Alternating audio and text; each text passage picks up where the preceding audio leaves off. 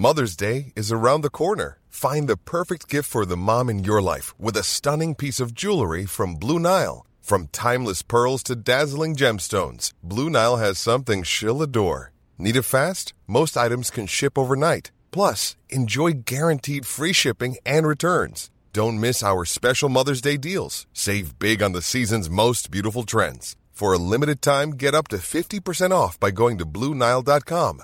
That's BlueNile.com. Me gusta escuchar Coffee Break, pero he de decir que no tienen ni idea de teoría de cuerdas. Y sus hipótesis sobre la estrella de Tabi son completamente ridículas. ¡Sas en toda la boca!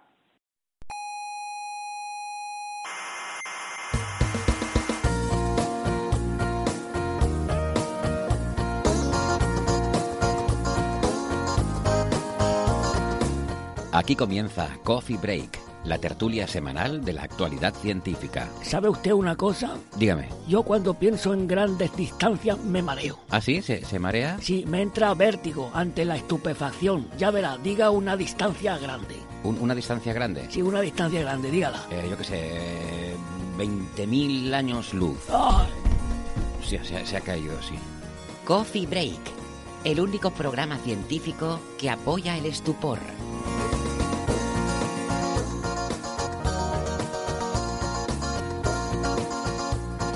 Saludos cientófilos de la galaxia y de todo el cosmos en general, porque el programa de hoy le puede interesar a gentes de cualquier parte del universo, ya lo verán.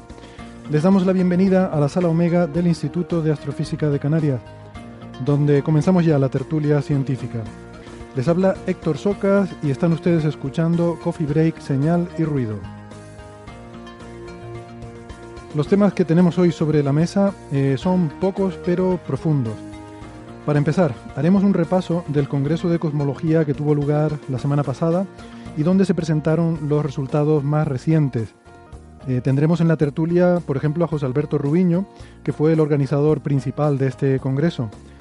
Y con él y con el resto del equipo haremos un repaso de los trabajos más interesantes que allí se presentaron, fundamentalmente sobre las nuevas eh, observaciones que nos hablan de la época de la inflación y hablaremos de ondas gravitacionales primordiales, de la huella de los modos B en el fondo de microondas y de los velos, que llamémoslo así, que nos pone la galaxia y que tenemos que eliminar para finalmente poder desvelar, nunca mejor dicho, los misterios del origen del universo.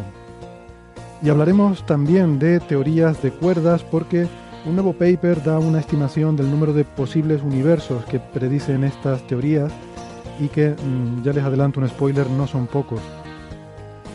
Y eh, ya para acabar, eh, para terminar de liarla, tendremos un tema de metafísica cuántica, porque un artículo reciente presenta un sencillo experimento mental, eh, un Gedanken Experiment, no sé si se dirá así porque mi alemán es, va muy justito, que permite concluir a los autores que la teoría cuántica no es consistente consigo misma. ¿Qué significa este resultado y qué implicaciones puede tener sobre nuestro entendimiento de la realidad? Pues yo qué sé, ni idea la verdad. Pero a ver si alguno de los teóricos del equipo tiene mejores respuestas, seguro que sí.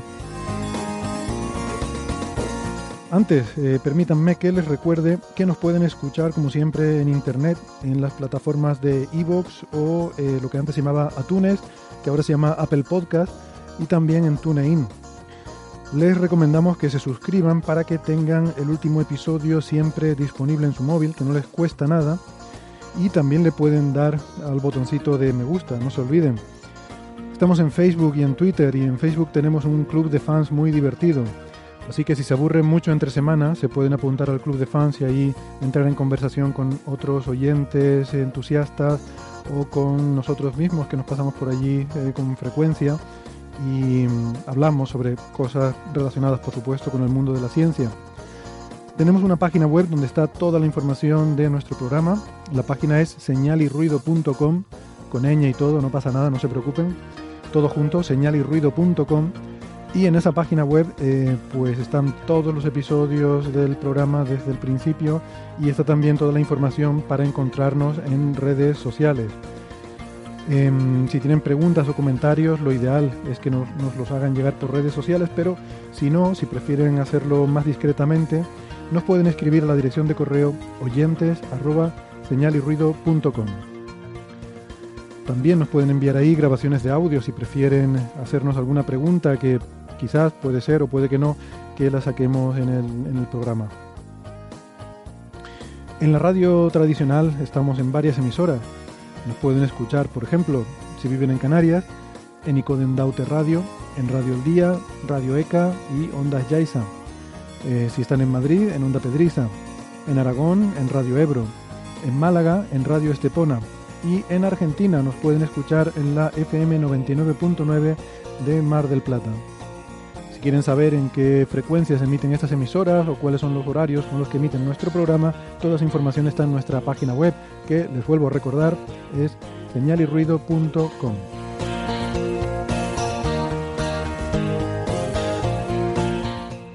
Aquí conmigo en la sala Omega me acompaña hoy Nacho Trujillo. Hola Nacho. Hola Héctor, ¿qué tal? ¿Cómo andas? Bien, bien. De vuelta en el programa después de un cierto periodo en el que... Cada vez que tengo un hueco aprovecho y me meto en el programa a hablar porque muy, muy, muy interesante. ¿no? Aquí siempre es bienvenido. También bienvenida de vuelta Bea Ruiz. Hola, ¿qué tal Bea? Hola, buenas tardes. Eh, José Alberto Rubiño. Hola, ¿qué tal Alberto? Hola, ¿qué tal? También de vuelta. Y exactamente, también de vuelta después de un tiempo sin venir. Eh, y en Valencia por videoconferencia tenemos a Alberto Aparici. Hola Alberto. Hola, hola, ¿qué tal? Eh, Nacho, Bea y José Alberto hoy te voy a llamar José Alberto para evitar confusiones, eh, son investigadores en el Instituto de Astrofísica de Canarias. Eh, sus twitters son, bueno, el de Nacho ninguno, el de Bea, arroba BAR, no, Bea... CMBARG. CMBARG, haciendo el juego con lo del Cosmic Microwave Background, CMB. Y el de José Alberto de J. Rubino. Rubino M. M, arroba J. Rubino M. Eh, Alberto Aparici es em, comunicador científico del Instituto de Física Corpuscular de Valencia, el IFIC, em, y el encargado del, programa La Brújula de la Ciencia en Onda Cero y la sección de ciencia en el programa de Carlos Alcina y su Twitter es arroba ciencia brújula. Muy bien. He acertado con todo, ¿no? Bien. Del tirón. No tenía nada apuntado, todo ha sido así en plan... Bien, bien. Pues nada, estoy pensando, además, que deberíamos hacer un programa con revisión por pares, en los que traigamos a pares de, por ejemplo, los Albertos, ahora que tenemos dos Ignacios también, podemos traer los Ignacios, tenemos dos Héctor, dos Carlos. Em, podría, podría estar interesante, seguro que esto da algo de, algo de juego. Bueno, eh, pues nada, cosas muy chulas creo yo que tenemos para, para comentar hoy. Así que vamos al lío. Eh, antes que nada, les quería, bueno, queríamos anunciar un par de cositas. La primera es que está en marcha el proyecto Cosmolab y esto les puede interesar a los profes eh, que nos estén escuchando eh, en Tenerife o en Canarias en general. Es un curso que organiza el Instituto de Astrofísica de Canarias dirigido a profesores no solo de secundaria, como ha sido hasta ahora, sino también incluso de primaria.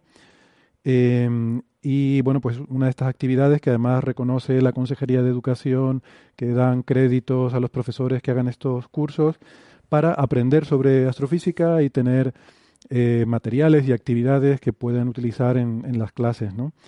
Eh, José Alberto va a estar también en, haciendo Cosmolab. Yo me encargaré de la parte de física solar, José Alberto llevará la cosmología.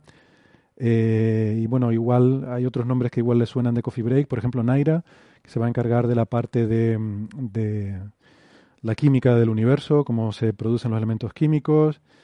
¿Quién más? Eh, Cristina Ramos estará hablando de galaxias, eh, también igual le suena de, aquí del programa. Y eh, tengo que decir que si les interesa el curso, se tienen que apuntar antes del 4 de noviembre, que es la fecha límite. En el blog, en señalirruido.com, tienen el link, de, el enlace a la página en la cual pueden apuntarse los profesores de colegios públicos y los que sean de colegios privados o concertados tienen que enviar un correo a la dirección cosmolab.iac.es, ¿vale? iac.es. Em, esto es básicamente la continuación del, del Solar Lab, que, que, bueno, hace tiempo ya, pero que ahora pues lo han querido ampliar para que no sea solo de solar, sino de todo el universo.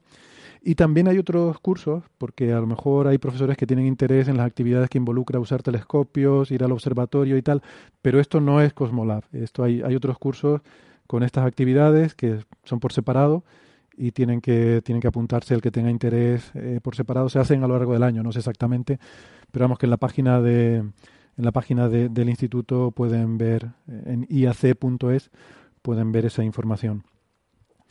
Ah, entonces este empieza el 7 de noviembre, es la parte de física solar en la que yo estoy y luego pues no sé, no sé exactamente la fecha. ¿no? Hasta final de marzo. 27, 27 de marzo. 27 de marzo es la última, que es la de cosmología, porque vamos de más cerca a más lejos, ¿no? Entonces empezamos por el Sol y acabamos con, eh, con las cosas de las que vamos a hablar hoy, de cosmología. Eh, el otro anuncio es el, Dark Matter Day, el Día de la Materia Oscura. Eh, y ahí Alberto tiene quizás algo que decir porque estás montando ahí un tinglado con un documental que tu instituto, el IFIC, ha, colaborado en, realizar este documental sobre la materia oscura, ¿verdad? Y que lo quieren proyectar en diferentes sitios, ¿no? Sí, es un, a ver, es una eh, iniciativa así un poco curiosa, yo creo, yo creo bastante maja, que eh, em, se empezó en una especie de asociación de grupos de investigación de física de partículas que se llama Interactions, que tienen, tienen incluso una revistita web donde ponen cosas de divulgación de física de partículas y decidieron que, pues, como que la materia oscura estaba poco divulgada y que la gente lo consideraba una cosa así medio mágica y que entonces valía la pena establecer un evento en el que se hablase de materia oscura en muchos sitios. Y para hacerlo más divertido, lo que hicieron fue decir, el día de Halloween es el día de cosas oscuras, así que vamos a hablar de materia oscura el día de Halloween, ¿vale? Hmm. dijeron el 31 de octubre, eh, día de la materia oscura. Y entonces empezaron a, enviar correos a toda la gente que estaba en el campo diciéndole, oye, ¿por qué no habláis de física de, eh, de materia oscura eh, este día, tal y cual, no sé cuántos? Y eso nos llegó al IFIC y el año pasado nos, eh, nos unimos a esta iniciativa junto con la elaboración de este documental que tú dices, que también ha sido promovido por la misma iniciativa y todo esto. Y nosotros básicamente lo que hemos hecho es prestarles tiempo de computación para hacer el rendering el documental es un, es un documental para planetarios, solo se puede proyectar en pantallas esféricas, lo cual hace que no se pueda proyectar en muchísimos sitios, pero eh, donde lo proyectas es muy espectacular. Aquí en Valencia, por ejemplo, el año pasado lo proyectamos en el Hemispheric, que es un cine con, pantalla esférica que tenemos aquí, y se puede proyectar en planetarios también. Entonces, eh, es un documental en el que se repasa un poquito la historia de la materia oscura, eh, por qué empezamos a pensar que una gran parte de la materia del universo no es materia ordinaria, y qué tipo de cosas se están haciendo para intentar identificar qué narices es esa materia oscura. O sea, que me estás diciendo que como lo de la materia oscura la gente no lo entiende bien y tiene connotaciones así un poco mágicas y tal, y lo queremos desmitificar, vamos a ponerlo en el día de Halloween, vamos a ponernos a hablar de materia oscura. Muy bien pensado, está, está todo muy, yo, eh, personalmente, la primera vez que lo vi pensé una cosa similar, porque dije, bueno, esto es una diferencia cultural que para los estadounidenses eh, Halloween es otra cosa que para nosotros o algo por el estilo, no, no lo mm. sé. Yo, yo, de hecho, asumo que como el día de Halloween es muy importante en América, en Estados Unidos, pero en América en general, fue una iniciativa que nació de allí y que luego nos fuimos sumando los europeos y todo esto. Yo, de hecho, no siento nada particularmente especial hacia el día de Halloween, pero, por ejemplo, gente más joven que yo sí que le parece algo muy natural. Entonces, no sé, igual, igual cuaja la cosa. Hmm. Este, nosotros por segundo año hacemos, hacemos cosas en este Día de la Materia Oscura y otros sitios de España también. Bueno, nosotros aquí en el planetario del Museo de la Ciencia y del Cosmos, aquí en Tenerife, vamos a poner el documental eh, y no va a ser exactamente el día de Halloween, pero va a ser el 2 de noviembre, que es un viernes, y es un día que está muy bien, porque creo que se puede entrar gratis al museo. Normalmente la entrada son 3 euros, tampoco es que vaya a ser una cosa de, de hacer un desembolso ahí importante. Y eh, bueno, yo voy a estar eh, ese día ahí pues presentando el documental y, y, diciendo que esto nos lo envió el amigo Alberto Parisi para que lo pusiéramos aquí. Pero, pero vamos, que yo, será... yo, te lo, yo te lo agradezco mucho que te hayas dejado liar para, para, esta cosa, porque no sé, es que tenemos el documental ese y como no hay tantos sitios en donde se pueda proyectar, yo tengo la sensación de que lo tenemos infrautilizado. Entonces, todos los años trato de liar algún planetario para que, para que lo proyecte. Pues la verdad es que me parece vergonzoso porque el documental está chulísimo y es, en fin, algo que, que ya que ustedes se han currado y la, la colaboración que lo ha producido y lo ofrecen realmente, pues pues sin pedir nada a cambio, pues no sé, no, no entiendo cómo nos está proyectando en todos los planetarios, ¿no? Entonces... Yo creo, yo creo porque muchos no se han enterado, porque de hecho estoy básicamente yo y mi compañero Isidoro es del IFIC moviéndolo por ahí, porque otros institutos de España no han participado en el documental en concreto, sino que a lo mejor participan el día de la materia oscura, pero del documental pues igual ni saben que existe o algo por el estilo. Entonces es hasta donde llegamos nosotros haciendo spam por email.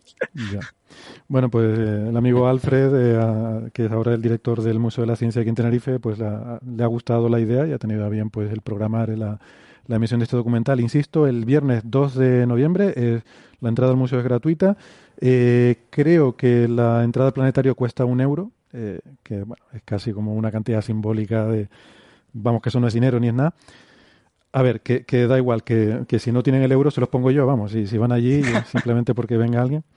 De hecho, es curioso, esta puede ser la primera vez que estoy en un sitio donde alguien paga entrada, aunque sea un euro, por, por, por, entrar. bueno, no es para verme a mí, para ver el documental, pero vamos, que, que yo estaré allí presentándolo y respondiendo preguntas y tal.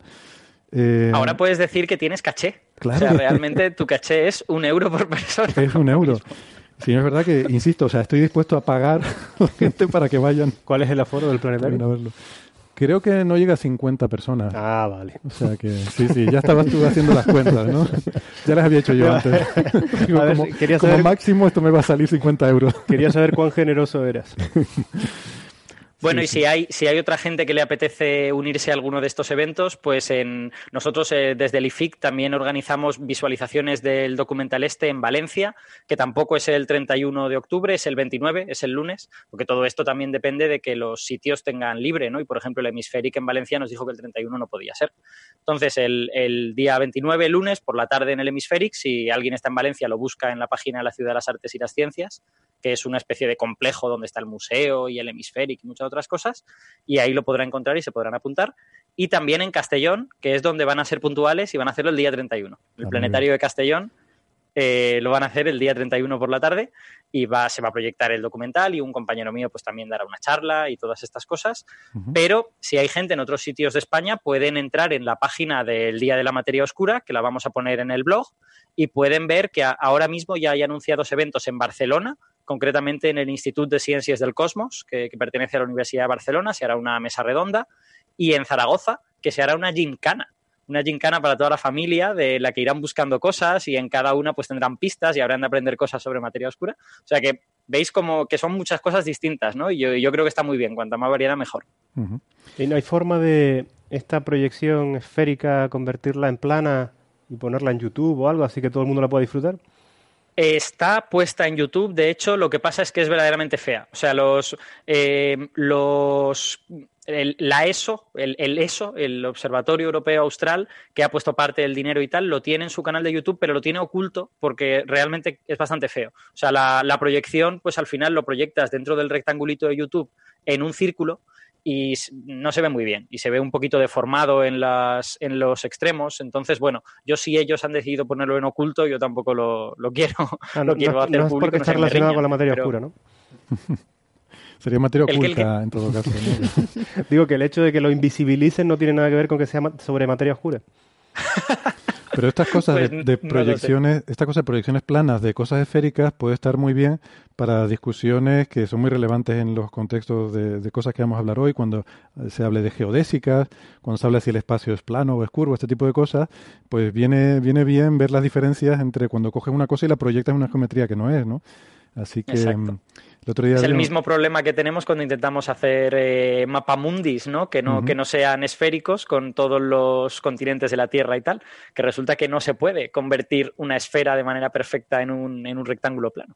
Entonces, pues aquí sucede lo mismo. El otro día tenemos una discusión sobre eso en el club de fans en Facebook, eh, pues sobre la, la frase esta de que la línea más corta, la distancia más corta no es la línea recta, sino la geodésica, ¿no? Y decía, bueno, es que si tu espacio es curvo, como la, superficie de la Tierra, realmente es que no existen las rectas, no es que sea más corta, es que no existen las rectas, ¿no? Y ponía el ejemplito del cuando pones el mapa y ves las trayectorias de un avión que va de, no sé, de, Turquía, de Estambul a, Vancouver, Canadá, y, ves que sube casi hasta el Polo Norte y luego baja por Canadá, ¿no? O, bueno, no digo Vancouver, digo a California, Los Ángeles, ¿no? Y dices, ¿por qué hace esa curva tan rara el avión, no? ¿Por qué sube hasta el polo para luego bajar en vez de ir recto? Y tú dices, claro, porque lo estás viendo en una proyección distorsionada. Ese mapa no se parece a lo que es la Tierra en realidad. Míralo en una esfera, traza la línea más, más recta, más corta, desde, desde Ankara hasta Los Ángeles, y verás que es esa geodésica, esa línea que pasa cerca del Polo Norte, ¿no? Exacto, de hecho, si pudieras hacer una proyección que estuviera centrada en el centro de la trayectoria, podrías hacer una proyección de la Tierra en la que verías que es recto totalmente. Claro, no, no es recto porque es una proyección en 2D, estás omitiendo que eso está bombado hacia arriba, pero verías que efectivamente es la trayectoria más corta. Claro. La que va recta. Es localmente recta, ¿no? Exacto. Bueno, pues nada, entonces eh, aprovechamos eh, esta conversación sobre la materia oscura, que al final es el esqueleto del universo, porque en torno a los filamentos y las estructuras de materia oscura se organiza todo, para usarla también entonces como, como hilo conductor y conectar al siguiente tema, que es la cosmología, eh, que por supuesto nuestro modelo cosmológico depende muchísimo de la materia oscura. El modelo cosmológico depende en tres cuartas partes de la materia oscura, porque se llama lambda CDM, y de esas cuatro letras, tres de ellas, CDM, son materia oscura fría. Eso nos dice lo importante que es la materia oscura en la cosmología, ¿no? Esto, esto que acabas de decir me recuerda un montón a cuando se decía que el LHC podía producir eh, microagujeros negros. Y hubo un señor, un físico español que trabaja en Estados Unidos, que hizo un razonamiento maravilloso en el que dijo, en el LHC se pueden encontrar tres cosas o cuatro cosas. El bosón de Higgs, microagujeros negros, materia extraña y no recuerdo qué otra. Y de ellas, tres destruyen el mundo. Por lo tanto, hay un 75% de probabilidades de que el mundo desaparezca. Pero eso, eso es en serio. Sí, sí, sí. Yo le leí una entrevista en un periódico serio, además, no, no sé si fue en El Mundo, en El País o en algo así, en donde decía esa barbaridad como un pan de grande y nadie le decía nada. Madre mía. En fin. Sí, sí. Esto, suena a lo de. Bueno, un médico dice que. Bueno, no, no quiero meterme en jaleo. El Congreso de eh, Cosmic eh, Microwave Background Foregrounds o algo así, ¿no? Los.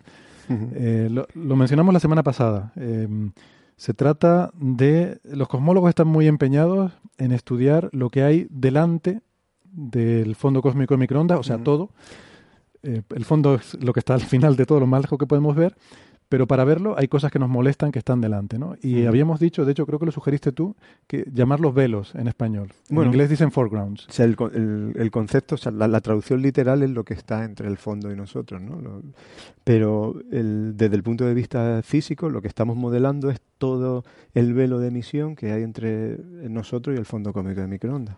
Es que me gusta mucho porque entonces podemos decir que estamos intentando desvelar los misterios, ¿no? Desvelar el origen del universo, ¿no? Quitar esos velos. Eh, efectivamente. Hay que, para desvelar el, misterio de cómo nació el universo, hay que desvelar nuestra galaxia. ¿Esta tontería ya se le ha ocurrido a alguien? Yo creo que hacemos broma con esto. Sí, hacemos Vaya. Pero la, tacho de la lista de, de bromas originales. Eh, bueno, ¿qué, tal estuvo el Congreso? Me decías que ahí estuvo lo más granado de la cosmología. Pues la verdad es que eh, tuvimos mucha suerte eh, de poder reunir en, esta semana a prácticamente todos los experimentos que hay en el mundo trabajando en fondo cómico de microondas y, y la descripción de la previsión de experimentos para la próxima década. No solo es de Tierra, eh, los, proyectos que están planificados para extender los que hay en Tierra, sino también los proyectos, las propuestas de misiones espaciales, que son básicamente eh, cuatro propuestas. Y luego, o sea, de cuatro días del Congreso, o sea, el primero fue revisar esta situación de todos los experimentos que estudian el fondo de microondas. Eh, el tres días nos dedicamos a, hablar del velo, o sea, de, todos los procesos físicos. Yo pensaba que todo el Congreso había sido sobre los velos. Eh, bueno, el primer día fue sobre los instrumentos, pero es que gran parte de la actividad eh, en ese objetivo de buscar la, huella de la onda gravitacional en, los mapas del fondo cósmico de microondas es entender los procesos de emisión de nuestra galaxia. ese velo, esencialmente, la, cómo emite nuestra galaxia en radio. ¿Qué te iba a decir, José, cuando empezaste en esto? que querías estudiar el, el, fondo de radiación cósmica y has terminado estudiando la galaxia nuestra. Pues sí, estamos aprendiendo muchas cosas sobre, sobre la estructura de la galaxia, sobre su campo magnético y, sobre el medio interestelar, que, es básicamente el, la gente que emite y que, produce ese velo. Bea, tú estuviste también, ¿verdad?, en, el, Congreso, ¿no? Sí. Eh, que, o sea, quitando los resultados presentados por el, grupo de ustedes, ¿no? La gente de aquí, eh, voy a, eh, eh, supongo que solo ustedes dos, ¿no? Ni, ni Nacho, desde luego Alberto no.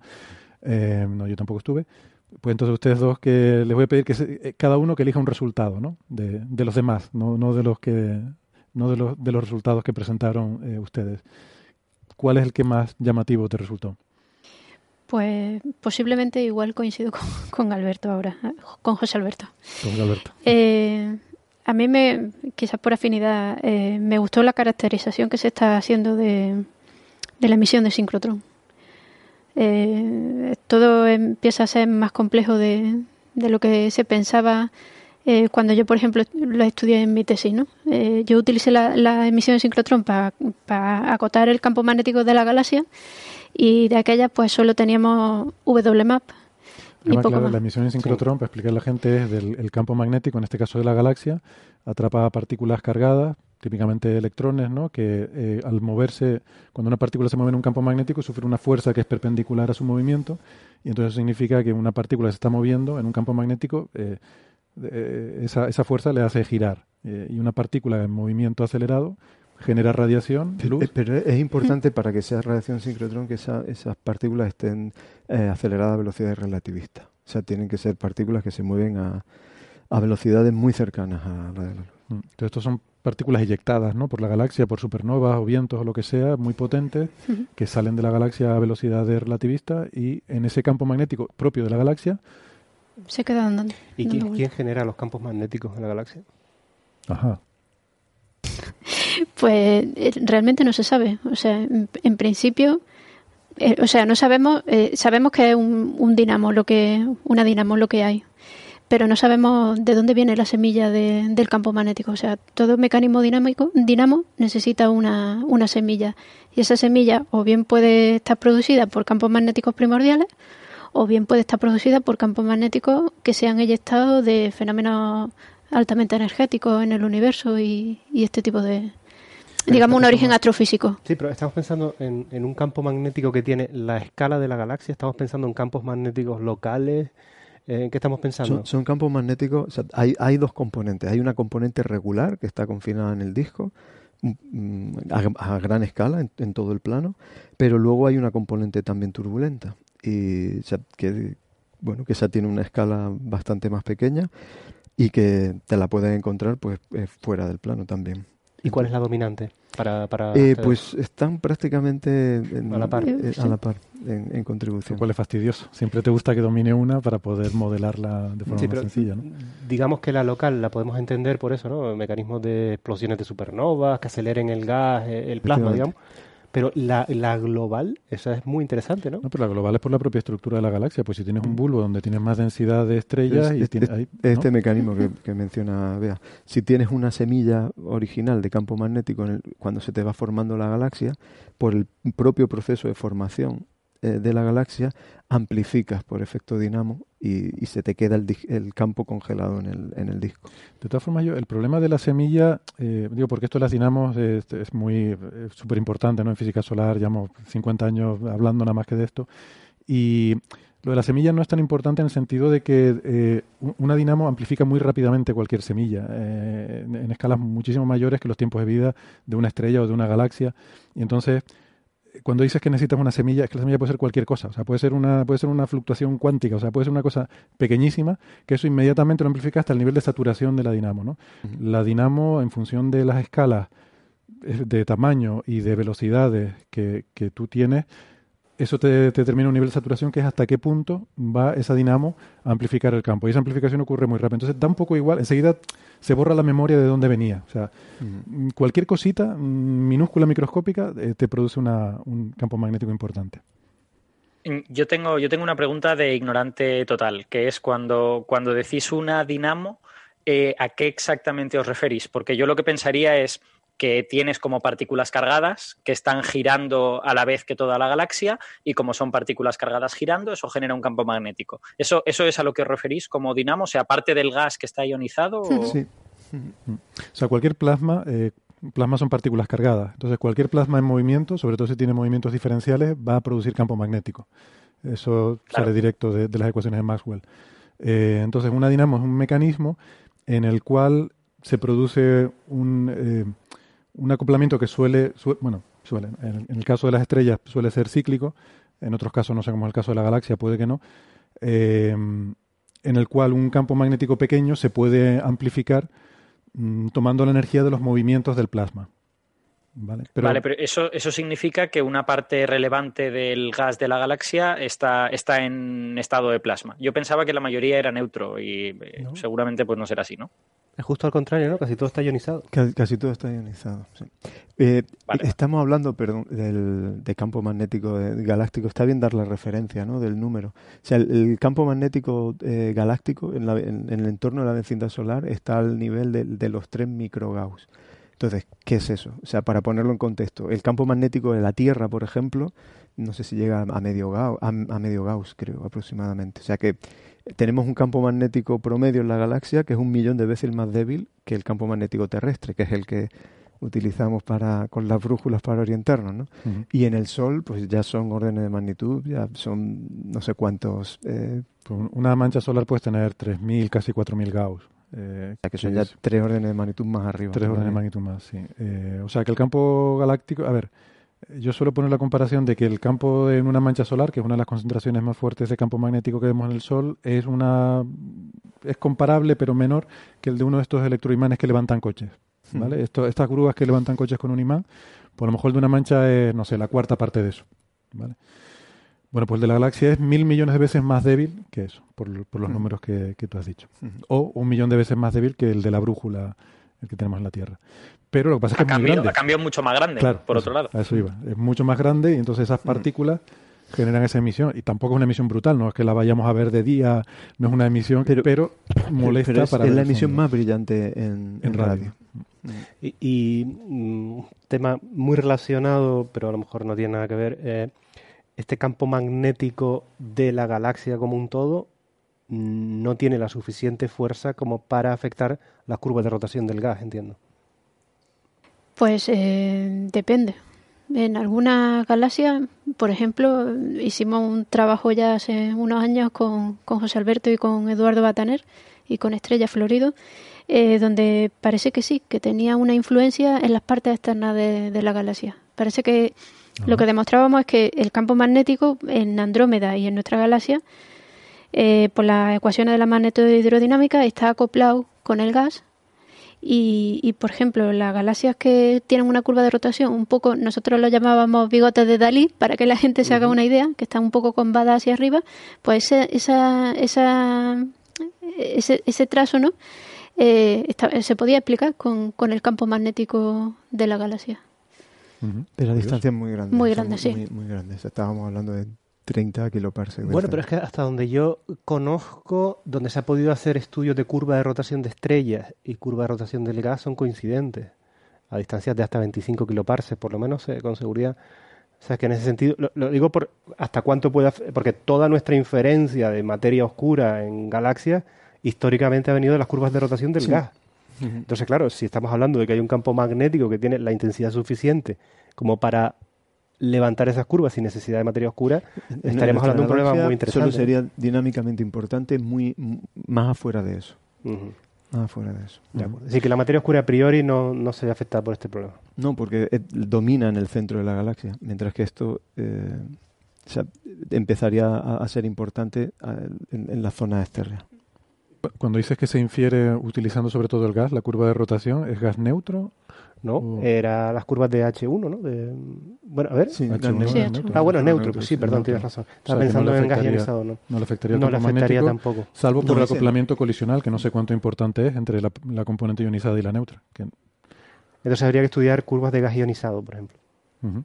Si fueran diferentes, eso sería muy interesante. Si fuera diferente la rotación del gas ionizado del neutro, ahí tendrías la smoking gun, ¿no? La, El sospechoso de que el campo magnético está ahí jugando. Interesante. Bueno, bueno vamos a. Entonces seguimos con el, Ya sabemos dónde viene la radiación sincrotrón. La radiación sincrotrón.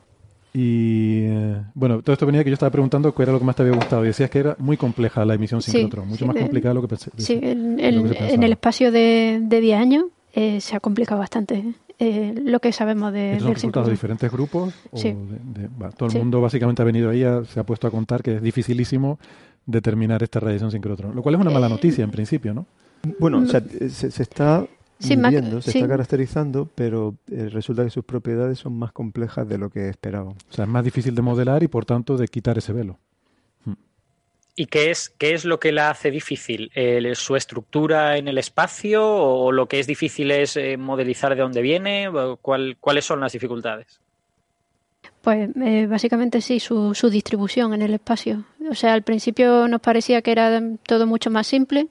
En el, en el disco teníamos un índice espectral X y fuera de, del disco galáctico pues apenas había sincrotrón y no, no, no es tan sencillo.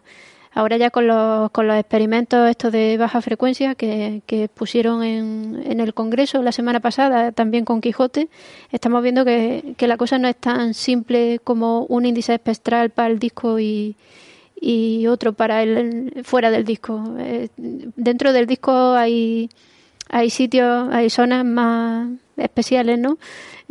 que se comportan, que tienen un índice espectral, otro otra, en fin, que tiene una variación, una variación espacial que es mucho más compleja de lo que se pensaba hace 10 años. Oye, ¿y este velo galáctico está presente aunque mires en la dirección, eh, lo, más, por ejemplo, en la dirección perpendicular fuera, hacia fuera del disco? Eh, sigues teniendo un velo importante. Sí, estamos completamente rodeados y además el, Qué, mal ha sonado eso, ¿no? Estamos rodeados. Estamos rodeados. Levanten, las manos. Y estamos rodeados de sincrotrón. Estamos rodeados de sincrotrón y, y, bueno, o sea, eh, en cualquier dirección, incluso si miramos perpendicular a la dirección del plano. De hecho, la zona de menor emisión sincrotrón no está mirando perpendicular al plano, sino que hay que eh, mirar eh, algo oblicuo. O sea que... Eh, Qué raro, ¿no? Sí, porque, y esto puede ser porque tengamos también una contribución de una burbuja local de ionización.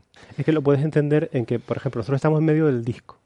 Si existe un mecanismo de una cierta eyección de, plasma que esté relativamente cerca, digamos a, no sé, 500 años luz, por decir algo, 1000 años luz, eso, eh, aunque mires hacia el norte, la columna eh, es tan elevada, ¿no? hacia el norte, prefiero fuera del disco, del plano del disco, eh, que te contamina hacia, hacia latitudes muy, muy grandes. ¿no? Es decir, que y es que ese es un fenómeno muy parecido al del polvo que, afecta, por ejemplo, las imágenes astronómicas profundas. Es decir, que uno pensaría, ah, me voy fuera del disco de la galaxia y allí no tengo la contribución del polvo que me está molestando, ¿no? Pero claro, como tienes polvo, mm, como estás dentro del disco, el polvo que está cercano subtiende, eh, eh, se, te contamina hacia latitudes muy altas, ¿no? Ya, ya, ya. porque te está en la línea de visión, ¿no? Visión, vale. Eh, ¿Y qué hacéis para, para, separar una cosa de la otra? O sea, vosotros entiendo que observáis radiación electromagnética y ¿qué hacéis para decir, no, esto es radiación sincrotrón y por lo tanto me estoy dando cuenta de que es muy complicado? Pues ¿Cómo sabéis que no es otra cosa, no? hacemos uso de, del hecho de que el, todos estos procesos físicos de emisión en, en microondas o en radio eh, tienen unas dependencias en frecuencia, o sea, con, la longitud de onda, con el color, eh, que son eh, muy particulares. O sea, no están completamente definidas, pero sí sabemos que el sincrotrón en general se hace más brillante conforme vamos a frecuencias más bajas, longitudes de onda más largas, cuando nos metemos más en el dominio del radio. Mientras que la emisión del polvo... El espectro es diferente. El espectro es diferente, o sea, la, amplitud, la intensidad de la, de la emisión aumenta conforme vamos bajando en frecuencia. Y, a la emisión del polvo, que comentábamos antes, le ocurre lo contrario. O sea, eh, es, mucho más brillante cuando nos vamos hacia la zona del que llamamos el submilimétrico, el infrarrojo medio, el infrarrojo lejano. Que en principio, aunque uno tenga esta contaminación, es verdad que espectralmente son diferentes. O sea, el fondo cósmico en microondas tiene un espectro de cuerpo negro. O sea, su, y eso, significa que es igual en, cualquier frecuencia que miremos. Exactamente. Su, temperatura, de temperatura es igual. Claro. Es lo único que... no cambia cuando cambiamos de frecuencia.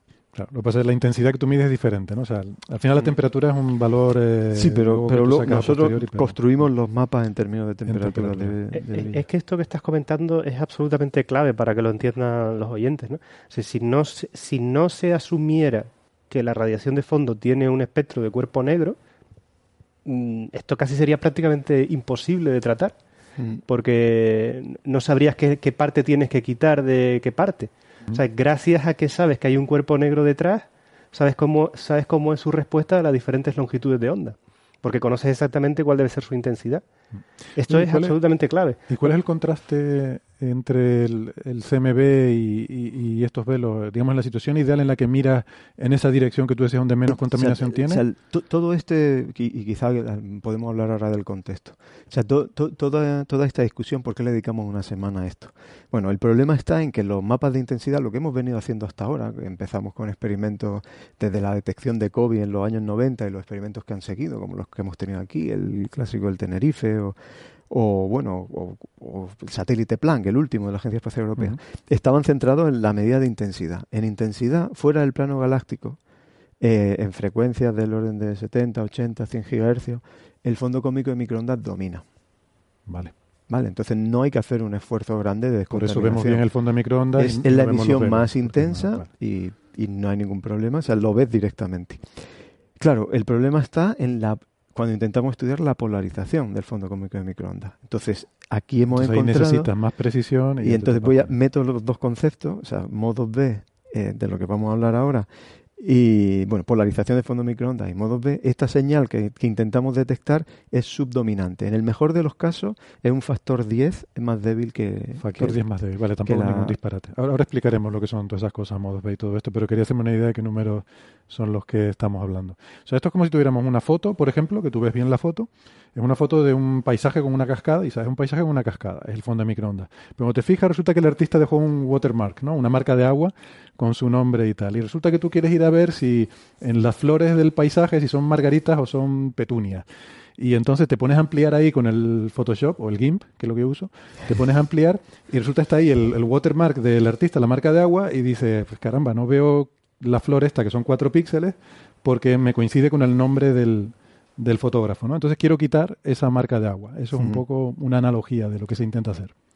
Sí, pero ahora, o sea, pero juegas con el hecho de que puedes sacar o, puedes tener varias fotografías a, distintos colores, a, distintas, colores, a distintas longitudes de onda. Y mientras que el equivalente, las flores serían el fondo de microondas, serían siempre iguales en todas las imágenes. Seguro que nunca nadie había comparado el fondo de microondas con una flor.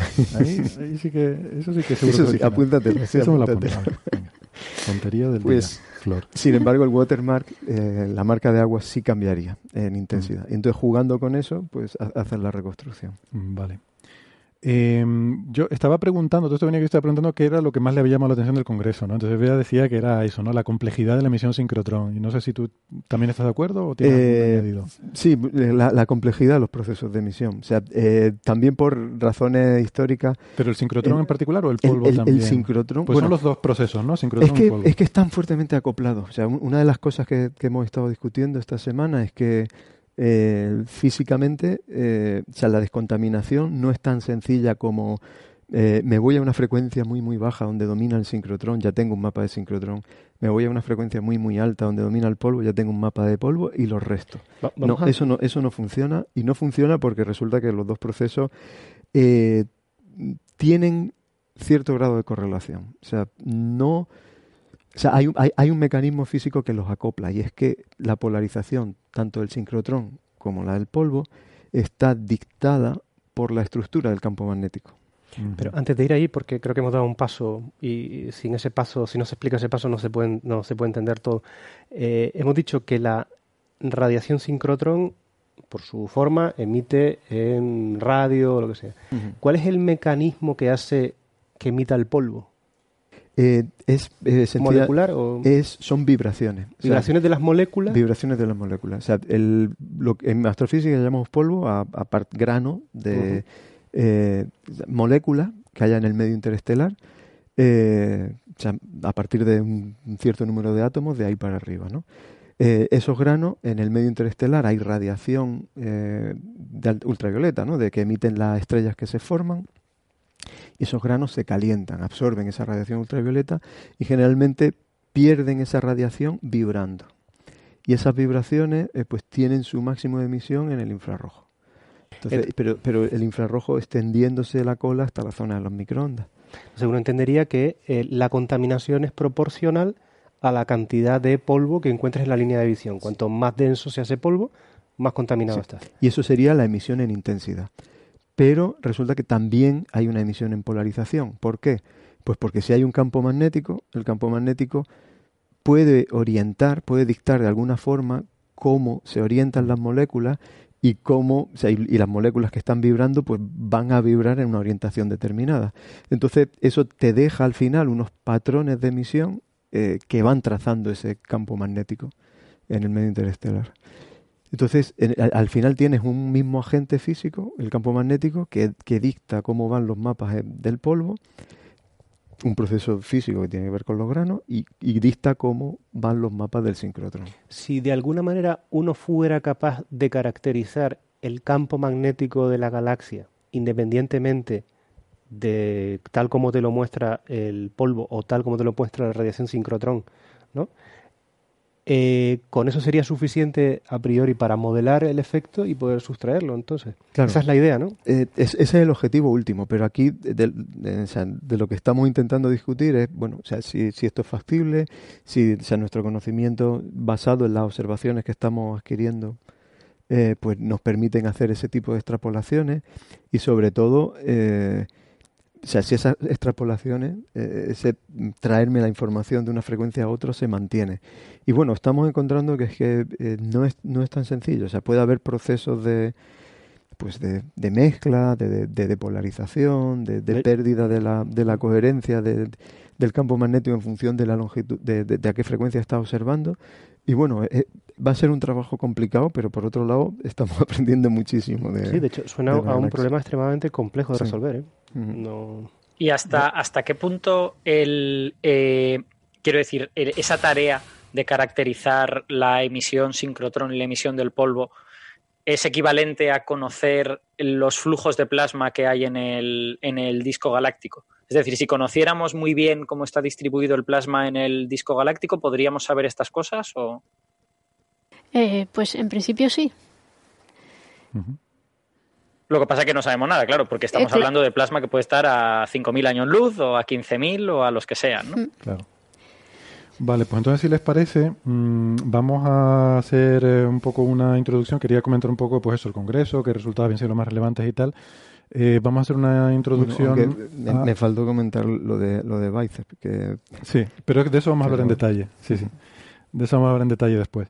Pero, pero quería empezar precisamente eso, introduciendo Mm, un poco la, cosmología, por qué necesita eh, deshacerse de estos velos, qué, son las medidas que se pretenden hacer, qué es esto de los modos B, todo este tipo de cosas eh, que se están intentando estudiar ahora, por qué, a qué nos lleva. ¿no? Y entonces damos un paso atrás, refrescamos ideas que ya hemos hablado en otros programas, pero quizás la audiencia no sea la misma, eh, quizás los cuatro que estén escuchando ahora no son los mismos cuatro que escucharon cuando hablamos de, de otras cosas, pero de todas formas les recordamos que tenemos episodios especiales donde hemos hecho un, repaso completo al, al modelo cosmológico, eh, a cómo se, se, obtiene. Hablamos hace poco sobre la misión Planck, que es quien ha revolucionado toda la, eh, todo lo que sabemos de, la, sobre el fondo cósmico de microondas, que al final es la herramienta, es el mapa con el que construimos el modelo cosmológico. Entonces, por dar una, una visión así un poco ¿no? de introductoria, eh, el universo comienza con el Big Bang, eh, pensamos que hay una primera, esta es la parte quizás más, más cuestionada o más cuestionable, esa primera etapa que llamamos la inflación, que dura 10 elevado a la menos 30 y pico segundos, en los cuales, eh, según la teoría de la inflación, se produce un aumento exponencial, acelerado del tamaño del universo, todo el universo, el universo observable era eh, tenía un tamaño pequeñísimo, era tremendamente denso en energía eh, y esto sufre una expansión rapidísima.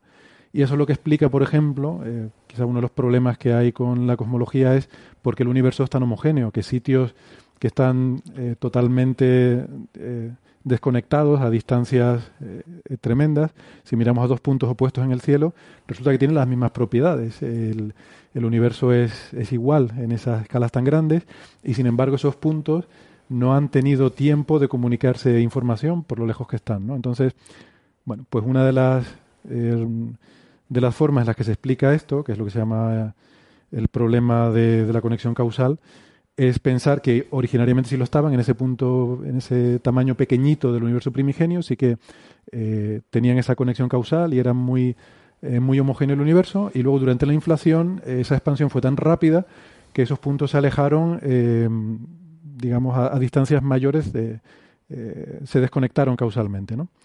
De hecho, los, los más partidarios de la inflación, que de todas maneras yo creo que es mayoritario en la comunidad a, día de hoy, te dirían que si no es inflación, jopea, de ser algo que se parezca mucho a la inflación, ¿no? Porque tiene que provocar este mismo efecto que tú acabas de describir una vez eh, yo tuve la oportunidad de hablar un poquito con Alan Guth y él decía que a él le parecía que fenomenológicamente la inflación describía también lo que estábamos observando, que en fin, si al final no era inflación, que tenía que ser una prima muy cercana, ¿no? Una cosa muy parecida.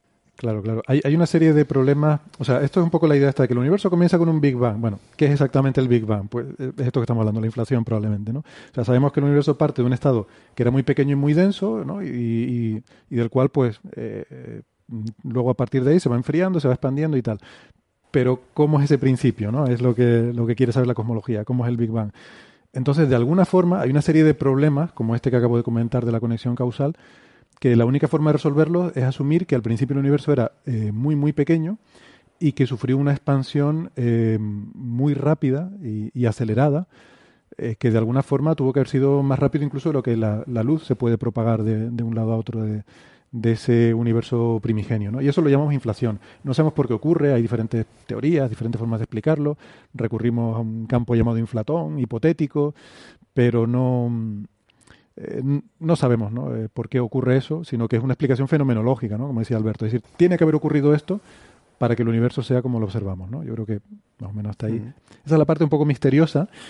Y luego a partir de ahí, pues es entre comillas sencillo. Luego a partir de ahí sigue la física conocida, se va enfriando, se va, la gravedad va formando las estructuras y a los, bueno, pasan una serie de cosas. A los 380.000 años se forma el fondo cósmico de microondas, que es esa radiación que nos llega de todas partes del universo, que hoy en día se observa en radio, en microondas.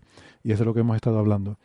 El fondo cósmico de microondas es tremendamente homogéneo, mucho más incluso de lo que se pensaba originariamente. Costó mucho encontrarle las arrugas, mm. esas inhomogeneidades, pero esas inhomogeneidades son súper interesantes porque nos hablan del universo primigenio, como era. Y eso, bueno, pues ya tenemos nuestros mapas, lo tenemos bien medido, con la misión Planck sobre todo tenemos ya los mapas más detallados y eso nos permite hacer una reconstrucción muy fidedigna de cómo era el universo eh, en esa época. Eh, yo no sé, llevo mucho rato hablando, si, si quieres intervenir, decir algo que, que quieran apuntar o... Más tiempo le llevo al universo llegar hasta aquí, sí. bueno, pues simplemente ya por terminar entonces con la introducción, ahora el siguiente problema grande es que queremos ir mucho más allá del fondo cósmico de microondas porque pensamos que la inflación si los modelos que tenemos de inflación son correctos, o bueno, hay muchos modelos de inflación, quizás nuestros cosmólogos nos pueden contar un poco más, pero hay muchos modelos diferentes para explicar cómo ocurrió esa inflación, ¿no? Pero que bueno, que más o menos, como decía Alberto, todos tienen que acabar con las mismas condiciones, que son las condiciones iniciales del universo. Entonces, esa inflación debe haber generado, si realmente ocurrió así, debe haber generado unas ondas gravitacionales eh, que habrían dejado su huella en el fondo cósmico de microondas. De alguna forma, esas arrugas que, tiene el fondo cósmico de microondas, que son muy pequeñitas, del 0,01% de, de la intensidad de, la radiación, ahí debe haber además superpuesta una huella de estas ondas gravitacionales. Em, o no. O no. Pero. Lo que, lo que pasa es que es eso, que no sabemos ni siquiera cuán intensa es, porque podría, podría estar superpuesta una señal súper pequeñita, o podría estar superpuesta una señal, bueno, esto ya está descartado, que sea del, mismo orden que las propias inhomogeneidades. Sabemos que tiene que ser, que tiene que ser pequeña, pero ¿cuán pequeña? ¿no? ¿Es, es 1 por 100? ¿Es 1 por 1000? ¿Es un...? Exactamente, esas ondas gravitacionales son las que se están buscando ahora y para encontrarlas ya llegas al límite en el cual te molestan estos velos. Porque tienes que llegar a un nivel de precisión, tienes que medir el fondo cósmico de microondas con una precisión mucho mayor que hasta ahora. Y al intentar llegar a ese nivel de precisión te encuentras con el velo que no te deja. Eh, y por eso lo tienes que restar. Eso un poco y además tu ventana, tu ventana para verlo es la polarización de las microondas, que es, digamos, la si nos imaginamos una onda electromagnética como una cosa que va, que va vibrando arriba y abajo cuando viene hacia nosotros, pues también podría vibrar a izquierda o derecha, ¿no? Entonces, la dirección en la que está vibrando ese fotón, esa onda electromagnética, esta es una metáfora un poco burda, pero nos sirve, eh, eso es la polarización. Entonces, las, ondas gravitacionales, como lo que hacen es estirar y comprimir, estirar y comprimir, pues producen unos efectos, eh, vamos, totalmente análogos a los de la polarización. Y cuando esas ondas gravitacionales afectan a la materia que está emitiendo el fondo cósmico de microondas, tú observas algo en la polarización de esa, de esa radiación. Y resulta que la tragedia viene que la, eh, la, emisión polarizada del fondo cósmico de microondas resulta que es más pequeñita que el velo ese que tenemos delante, que es lo que ha dicho Alberto antes. Mientras que en intensidad eh, es más fuerte el fondo cósmico y lo podemos ver en polarización, no tenemos tanta suerte. Exactamente. Eh, sí. Eh, bueno, o y, enfatizar, ¿por, qué es tan importante medir esa escala de energía? O sea, e, ese porcentaje que estábamos hablando, si las ondas gravitacionales contribuyen a, al 1%, el 1 por mil, pues es importante porque ese, esa escala, ese porcentaje, esa cuánta es la contribución de ondas gravitacionales, es una medida directa, es prácticamente una medida directa de la escala de energía a la que ocurre inflación. Y eso eh, eh, tiene muchísimas implicaciones para física fundamental. O sea, decir que la inflación ocurre a escalas de eh, gran unificación, no sé, 10 a la 16 gigaelectronvoltios o, o 10 a la 15, pues eso tiene implicaciones para física fundamental porque son escalas de energía que, no son accesibles desde Tierra. para que se hagan una idea, estamos explorando ahora cota, un 1% de, de ondas gravitacionales, traducido a escalas de energía, eh, viene a ser 12 órdenes de magnitud, o sea, un 1 y 12 ceros, eh, por encima de las escalas que alcanzamos hoy en el LHC. O sea que para poder acceder a esas escalas de energía y probar la física en, ese límite, eh, pues la única ventana que, conocemos es esta, el universo. Claro, porque... O sea que para, para esta cosa concreta en realidad usamos el universo como un acelerador de partículas muy grande, ¿no? Bueno, no, no porque no lo controlamos, el acelerador de partículas sí, pero de alguna manera nos, nos enseña esos, esos procesos. O sea que de alguna forma eh, no, digamos que la física que nosotros conocemos llega hasta escalas de energía como las de los aceleradores que tenemos. El modelo estándar y todo esto sabemos que nos permiten reproducir bien la física pues hasta el bosón de Higgs y las escalas de 14 teraelectronvoltios que son a los que llega el, el gran colisionador de, hadrones de, de, Suiza, del CERN, pero el universo primigenio tenía unas escalas de densidad de energía un billón de veces mayores. O sea que la física que está teniendo lugar ahí, pues vaya usted a saber si nuestras teorías eh, funcionan en esas escalas, ¿no? Pero sería bonito eh, poner en contexto que lo que ya sabemos es alucinante, ¿no? Porque con las escalas de energía del LHC que estamos explorando, décimas de segundo después del Big Bang o algo así. ¿no? Eh, sí, estamos ya en la, dentro de la fracción de, de fracciones de segundos. Sí. Eh, es que eso eh, hay que pensarlo bien, ¿no? Es decir, estamos intentando ir todavía... Por debajo de microsegundos. Yo creo, creo, que incluso 10 a la menos 10, 10 a la menos 11. ¿Está tan pequeño? Es decir, que estamos, estamos, es decir, que el LHC, que, que, que es todavía un, una, una, máquina hecha por los seres humanos y con las limitaciones que pueda tener, ya nos permite conocer la física eh, del universo cuando tenía edades muchísimos menores, es decir, fracciones eh, muchísimo menores al segundo. Es decir, lo que tratamos ahora mismo de acceder es a escalas de tiempo de eso, ¿no? Un cero de seguido, un 0,00030 ceros, eh, un segundo. Es decir, que no sé si tiene hasta nombre eso, es decir, por debajo de la... con la pequeña salvedad de la densidad que mientras que en el universo primitivo había esas escalas de energía con una densidad muy alta, en el LHC en general no podemos mantener esas densidades. Entonces puede haber algún efecto físico que sucediera en el universo primitivo que se nos esté escapando en el LHC. Y por eso todavía existe la posibilidad de que algunas partículas de materia oscura eh, estén en escalas de energía comparables a las del LHC, pero no lo veamos en el LHC por una cuestión de que es muy improbable producirlas, porque no, no tenemos, porque literalmente con densidades muy altas produciríamos muchas, pero con densidades muy bajas no producimos tantas. Sí, pero una priori podría decir, bueno, mantén el LHC funcionando el tiempo suficiente, habría que cuantificar cuántos años, de cuántos años estamos hablando, hasta que la, eh, el, evento del que tú estás hablando de creación se produjera, ¿no?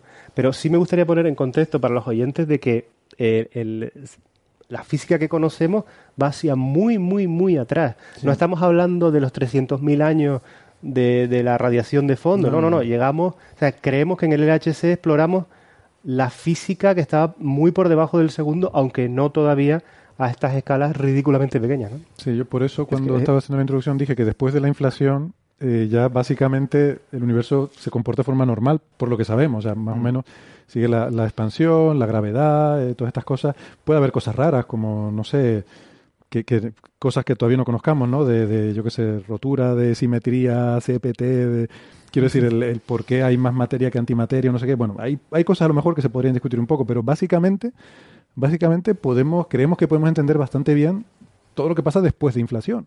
¿Qué es eso? Lo que decían hecho, 10 a la menos 30 segundos. O sea, que es muy sorprendente que, que lleguemos sí, hasta ahí. Pero queda todavía un, un largo recorrido. ¿Han, ¿han mirado el número? O sea, sí, lo, lo, estaba confirmando, 10 a la menos 12 segundos. Es decir, es, es una auténtica barbaridad. Pero es que todavía hay un rango de... O sea, ¿Eso qué es? ¿Un ato segundo? No en, sé lo que... Ato, sí, creo que es ato. Sí, 10 a la menos 12 es ato, no, pico, no recuerdo. La no, cuestión... Pico, 10 a la 12, a ver. No, pero, pero, en escalas de energía, o sea, estamos pasando de 10 a la 12 Kelvin a, a inflación que serían 10 a la 20, 28, 10 a la 29. O sea, todavía hay... No, no, sé que todavía, todavía hay un, claro, queda, queda infinito. 18, si eh, bueno, queda infinito. Yo espero que no nos quede infinito en el programa, pero nos queda, nos queda bastante.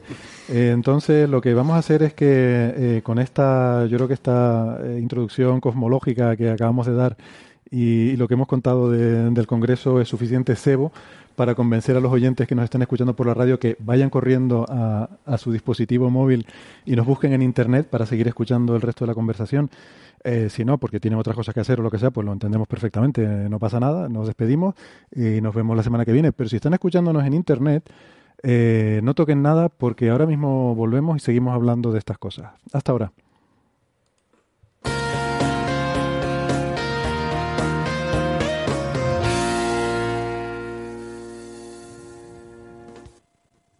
Bueno, ya estamos de vuelta. Gracias por seguir con nosotros. Eh, vamos entonces, ya que hemos explicado un poco el interés de por qué estamos empeñados en medir eh, con tanta precisión el fondo cósmico de microondas, por qué queremos ver estas ondas gravitacionales, eh, qué es la información que nos van a dar. Eh, entonces vamos quizás a los resultados más importantes y quizás yo creo que el, no sé, por lo menos que más repercusión ha tenido eh, es la presentación del, bueno, aparte por supuesto los del grupo del IAC, de Cosmic Foregrounds y de Quijote y tal, pero mmm, el que más repercusión ha tenido es este de el, la colaboración de Bicep 2 y Keck, que no es el telescopio Keck, es un, yo no sé por qué lo llaman también Keck, pero hay un grupo de experimentos en el Polo Sur, en la Antártida, que recrea básicamente lo que tiene Bicep 2. Bicep es el, este experimento que dio lugar a este fiasco hace unos años que dijeron que habían detectado estas ondas gravitacionales y al final no, al final era el polvo de la galaxia, ¿no? Esto que ahora estamos eh, discutiendo. Eh, entonces, bueno, pues eh, ahora en esta colaboración ellos han presentado unos resultados de sus medidas, creo que hasta 2015, que han estado haciendo para, para estudiar la contribución esta de, del polvo, ¿no? Combinada además con Planck y demás. ¿Qué nos pueden contar de eso? Eh, bueno, eh, empiezo con lo de la curiosidad del por qué Keck, ¿no? Es que hay, hay, una fundación, hay una Keck Foundation que es la que va ah, también financia, eh, financiando claro, porque a, es un millonario, ¿no? El sí. que... y, y, bueno, dio dos millones para el proyecto este y entonces uno de los telescopios es, eh, lleva el nombre Keck Array. Es uno de estos Pero, filántropos que dan mucho dinero a la investigación en astronomía y tal, y por, se llama Keck de apellido, ¿no? Creo que viene de ahí. La el, fundación se llama Fundación Keck. ¿no? Sí, bueno, y no tenemos un sonidito de tenemos uno. Pues por eso los telescopios se llaman así y por eso también se llama así este experimento, ¿no? Sí, y, por cierto, eh, Bicep, eh, o sea, que eran, o sea, empezó con un telescopio un poco más grande, lo han reducido un poco en tamaño, han ido aumentando el número de detectores y ahora han añadido el, el Keck que es otro telescopio. Uh -huh. Que está midiendo, pero el, el artículo este no, eh, no presenta todavía resultados. A ver, eh, ¿qué hay de nuevo con respecto al otro? Pues eh, mientras que la detección, el claim, es el, resultado del año 2014 eh, era un resultado que eh, se basaba solamente en una frecuencia, era 150 GHz, una frecuencia en la que sabemos que domina la emisión del polvo. Ahora están añadiendo datos a otras dos frecuencias, 95 GHz y 220. Eh, siguen siendo zonas eh, que dominan la emisión del polvo, pero ya empieza a tener el juego para poder descontaminar de la emisión de la galaxia. A esto añaden la información de, de uno de los canales de Planck que traza la emisión a alta frecuencia del polvo. Y bueno, o eh, la conclusión es que eh, no detectan una señal que es compatible con la emisión del, galáctica del polvo y, con ello pueden poner una cota superior que eh, reducen un poquito la contribución. Si antes estábamos al nivel del 1%, pues ahora estamos al nivel del, del eh, pues 0 por... Eh, no, perdón. Estábamos, antes estábamos al nivel del 10% y ahora estamos al nivel de cotas superiores del 7%, 7 o 6%.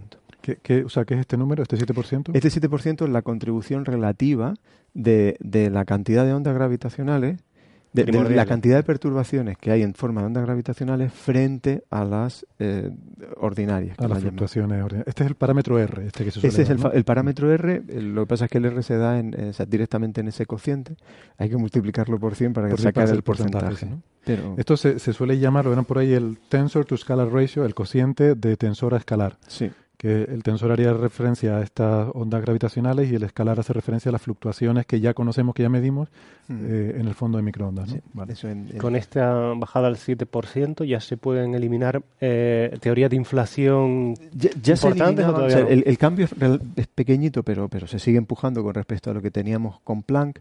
Eh, y y se, se elimina pues, pues, un gran número de, mo- de modelos sencillos de inflación, pero hay algunos modelos clave que todavía estamos un poco lejos. eh, o sea, el, el modelo de Starobinsky o pues al- algunos modelos relativamente sencillos que todavía tienen eh, algo de margen. ¿Y algún modelo que esté ligando la inflación con la transición de fase de, de la unificación de, de fuerzas cuando hablamos La de... O sea, unificación. modelos de gran unificación. ¿Sabes si eso Eh, todavía se puede acotar o todavía? Se- fueron la motivación original. Lo que pasa es que no acababan, o sea, los modelos no acababan de cuadrar. Entonces, est- estos, estos modelos que o sea, ahora, se, se- salvo modelos muy específicos, como ese que he mencionado de Starobinsky, eh, que tienen que ver con modificaciones de la gravedad, el- o sea, la mayor parte de estas aproximaciones son fenomenológicas en el sentido de que bueno pues describen o parametrizan e intentan describir de alguna forma cómo era el- la forma de energía el, el campo escalar podemos hablar de campo escalar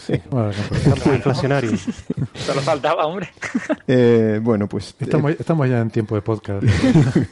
Bueno, pues parametrizan eh, de alguna manera eh, eh, esa energía asociada a ese campo y, y de lo que se trata es de restringir esa, la escala de energía y la forma de, de- de ese campo en, en- en la época de inflación.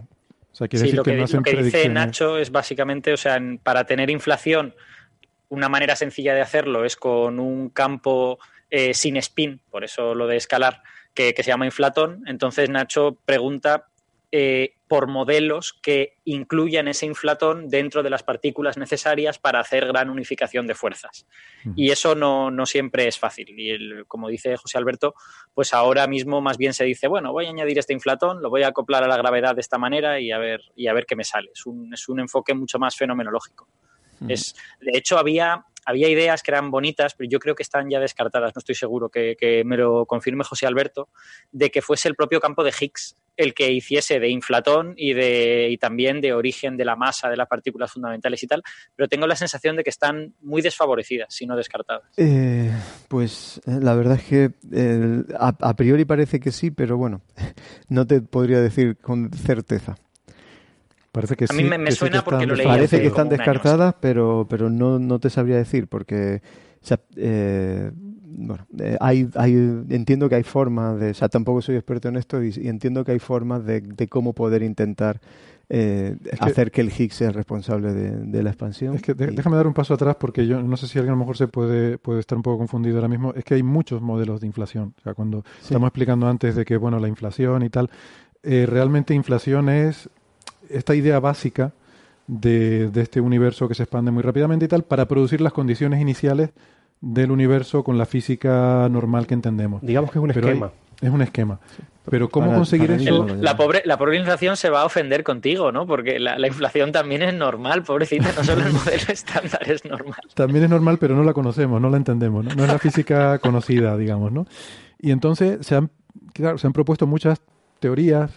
Es que quizás hay que explicar que una teoría no es lo mismo que una idea o que una ocurrencia, ¿no? O sea, a veces eh, te viene alguien y dice, no, pues yo tengo una teoría de que a lo mejor em, resulta que tal cosa es no sé qué cosa. Y bueno, ya, eso es una idea, pero no es una teoría, ¿no? Una teoría tiene que llevar un desarrollo.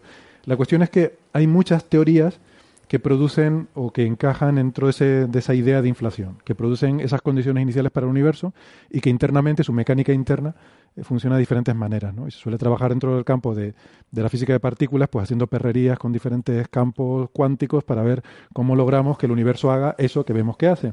Y además podemos hacer muchas cosas diferentes porque como estamos en unas escalas de energía muy fuera, eh, lo que decía Nacho, muy fuera del LHC, nos podemos inventar cualquier cosa que no va, no va a venir un experimentalista a decirte, no, no, eso hay un experimento que lo desmiente.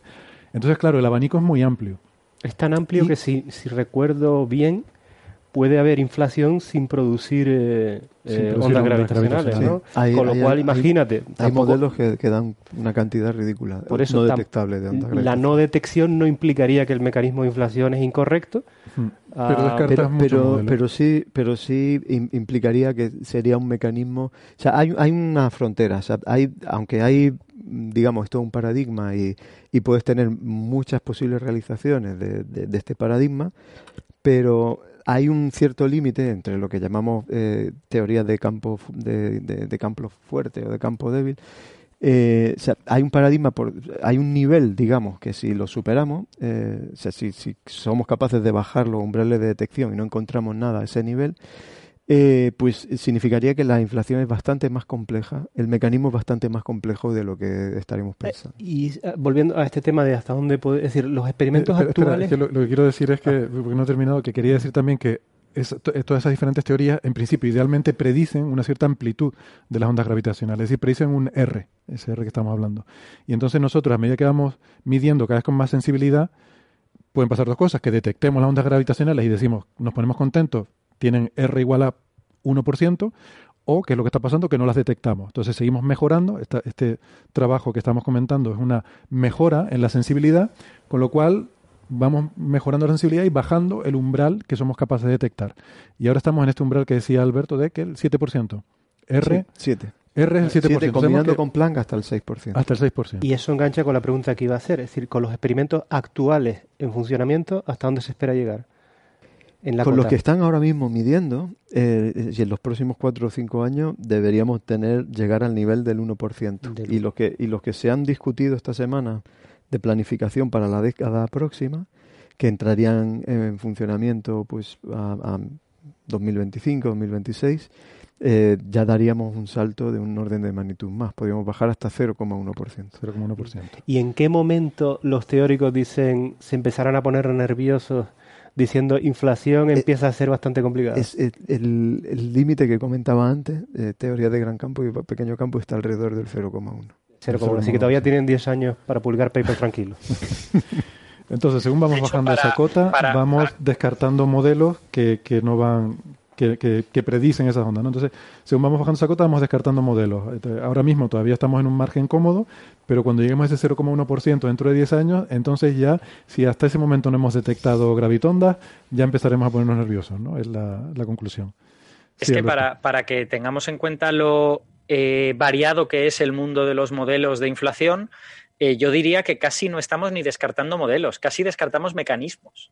O sea, nosotros tenemos un marco muy general, que es el de inflación, de, bueno, hay alguna cosa que hizo que la expansión del universo fuera muy rápida, se diluyera rápido el universo, tal y cual todo esto, y luego hay diversos mecanismos que pueden provocar eso, pues con un campo escalar acoplado de esta manera a la gravedad, con un campo de no sé qué acoplado de esta otra manera tal.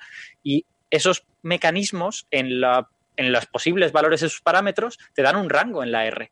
Igual te dicen, pues la R mínima que me va a dar este mecanismo es 0,1 y la R máxima 0,9. Eh, Entonces, cuando tú bajas por debajo de eso, terminas descartando la familia de modelos, ¿no? el, mecanismo entero. ¿Y, ¿Y, solo la medida de la polarización de la radiación de fondo es la, es la única idea que se nos ha ocurrido para explorar inflación por ahora? Eh, a ver, en el fondo de microondas es la más limpia. O sea, las ondas gravitacionales eh, generan de todo. Generan intensidad, generan polarización de la que llamamos modo G, que está medida, y generan eh, polarización de estos modos B. ¿Por qué no insistimos en los modos B? Porque resulta que de todos los mecanismos físicos que conocemos, el único que genera modos B en grandes escalas en el cielo es, son las ondas gravitacionales. Entonces, sabes que si detecta eso, hay ondas gravitacionales.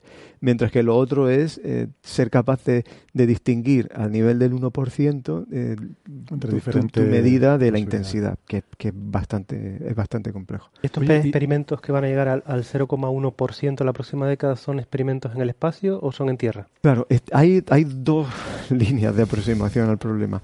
Eh, sobre todo desde, desde, desde Estados Unidos se está empujando en un proyecto que se que llaman la fase 4, el stage 4, o sea, de, como de siguiente generación de experimentos de, fondo de microondas, y ellos apuestan por el concepto este de bicep, o sea, muchos telescopios desde tierra observando en, en algunas regiones no muy grandes del cielo pero integrando durante muchísimo tiempo y con un número limitado de frecuencias, porque siempre de tierra está limitado en frecuencia. Sin embargo, eh, hay gente en la comunidad que piensa que bueno que estamos descubriendo una complejidad muy grande en, los velos, en los mecanismos de emisión de la galaxia y que bueno se hace necesario una estrategia global que, incluya eh, tanto experimentos auxiliares que miden muy bien la galaxia como misiones espaciales. Entonces, de hecho, hay, propuestas de, misiones espaciales. Hay una que está bastante avanzada, que es la de la Agencia Espacial Japonesa, que se llama Lightbear, que está en lo que se llama fase A, o sea, está en una fase ya de, de preselección, que tendría un lanzamiento para 2026 y 2027. Y, bueno, hay también propuestas, eh, una europea y otra eh, también de Estados Unidos.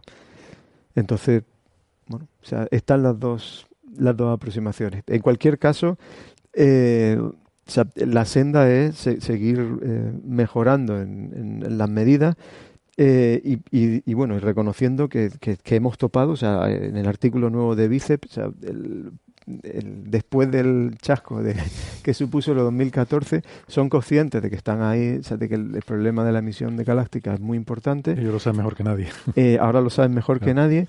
Y si empiezan. han preguntado, aquí en Canarias sabemos lo de la calima, lo molesta que es, para cualquier cosa, pero claro. De hecho, probablemente ahora sean el grupo que más de. que más sabe del polvo, ¿no? Eh, más sabe y defiende que el polvo es importante. Ahí, una, de las cosas, lo que pasa es que ya entrará a, muchos detalles, pero eh, decir que una cuando hicieron la presentación, se pusieron el artículo en el archive el lunes, a, la, a, la, misma hora que bueno ellos presentaban. Así me lo dijiste, no es una anécdota curiosa. Ellos dieron la presentación y al mismo tiempo pusieron el artículo, y lo subieron en el servidor del archive. Exactamente. Él tenía el, el investigador principal, eh, Clem pues daba la charla el lunes y ese artículo apareció el lunes.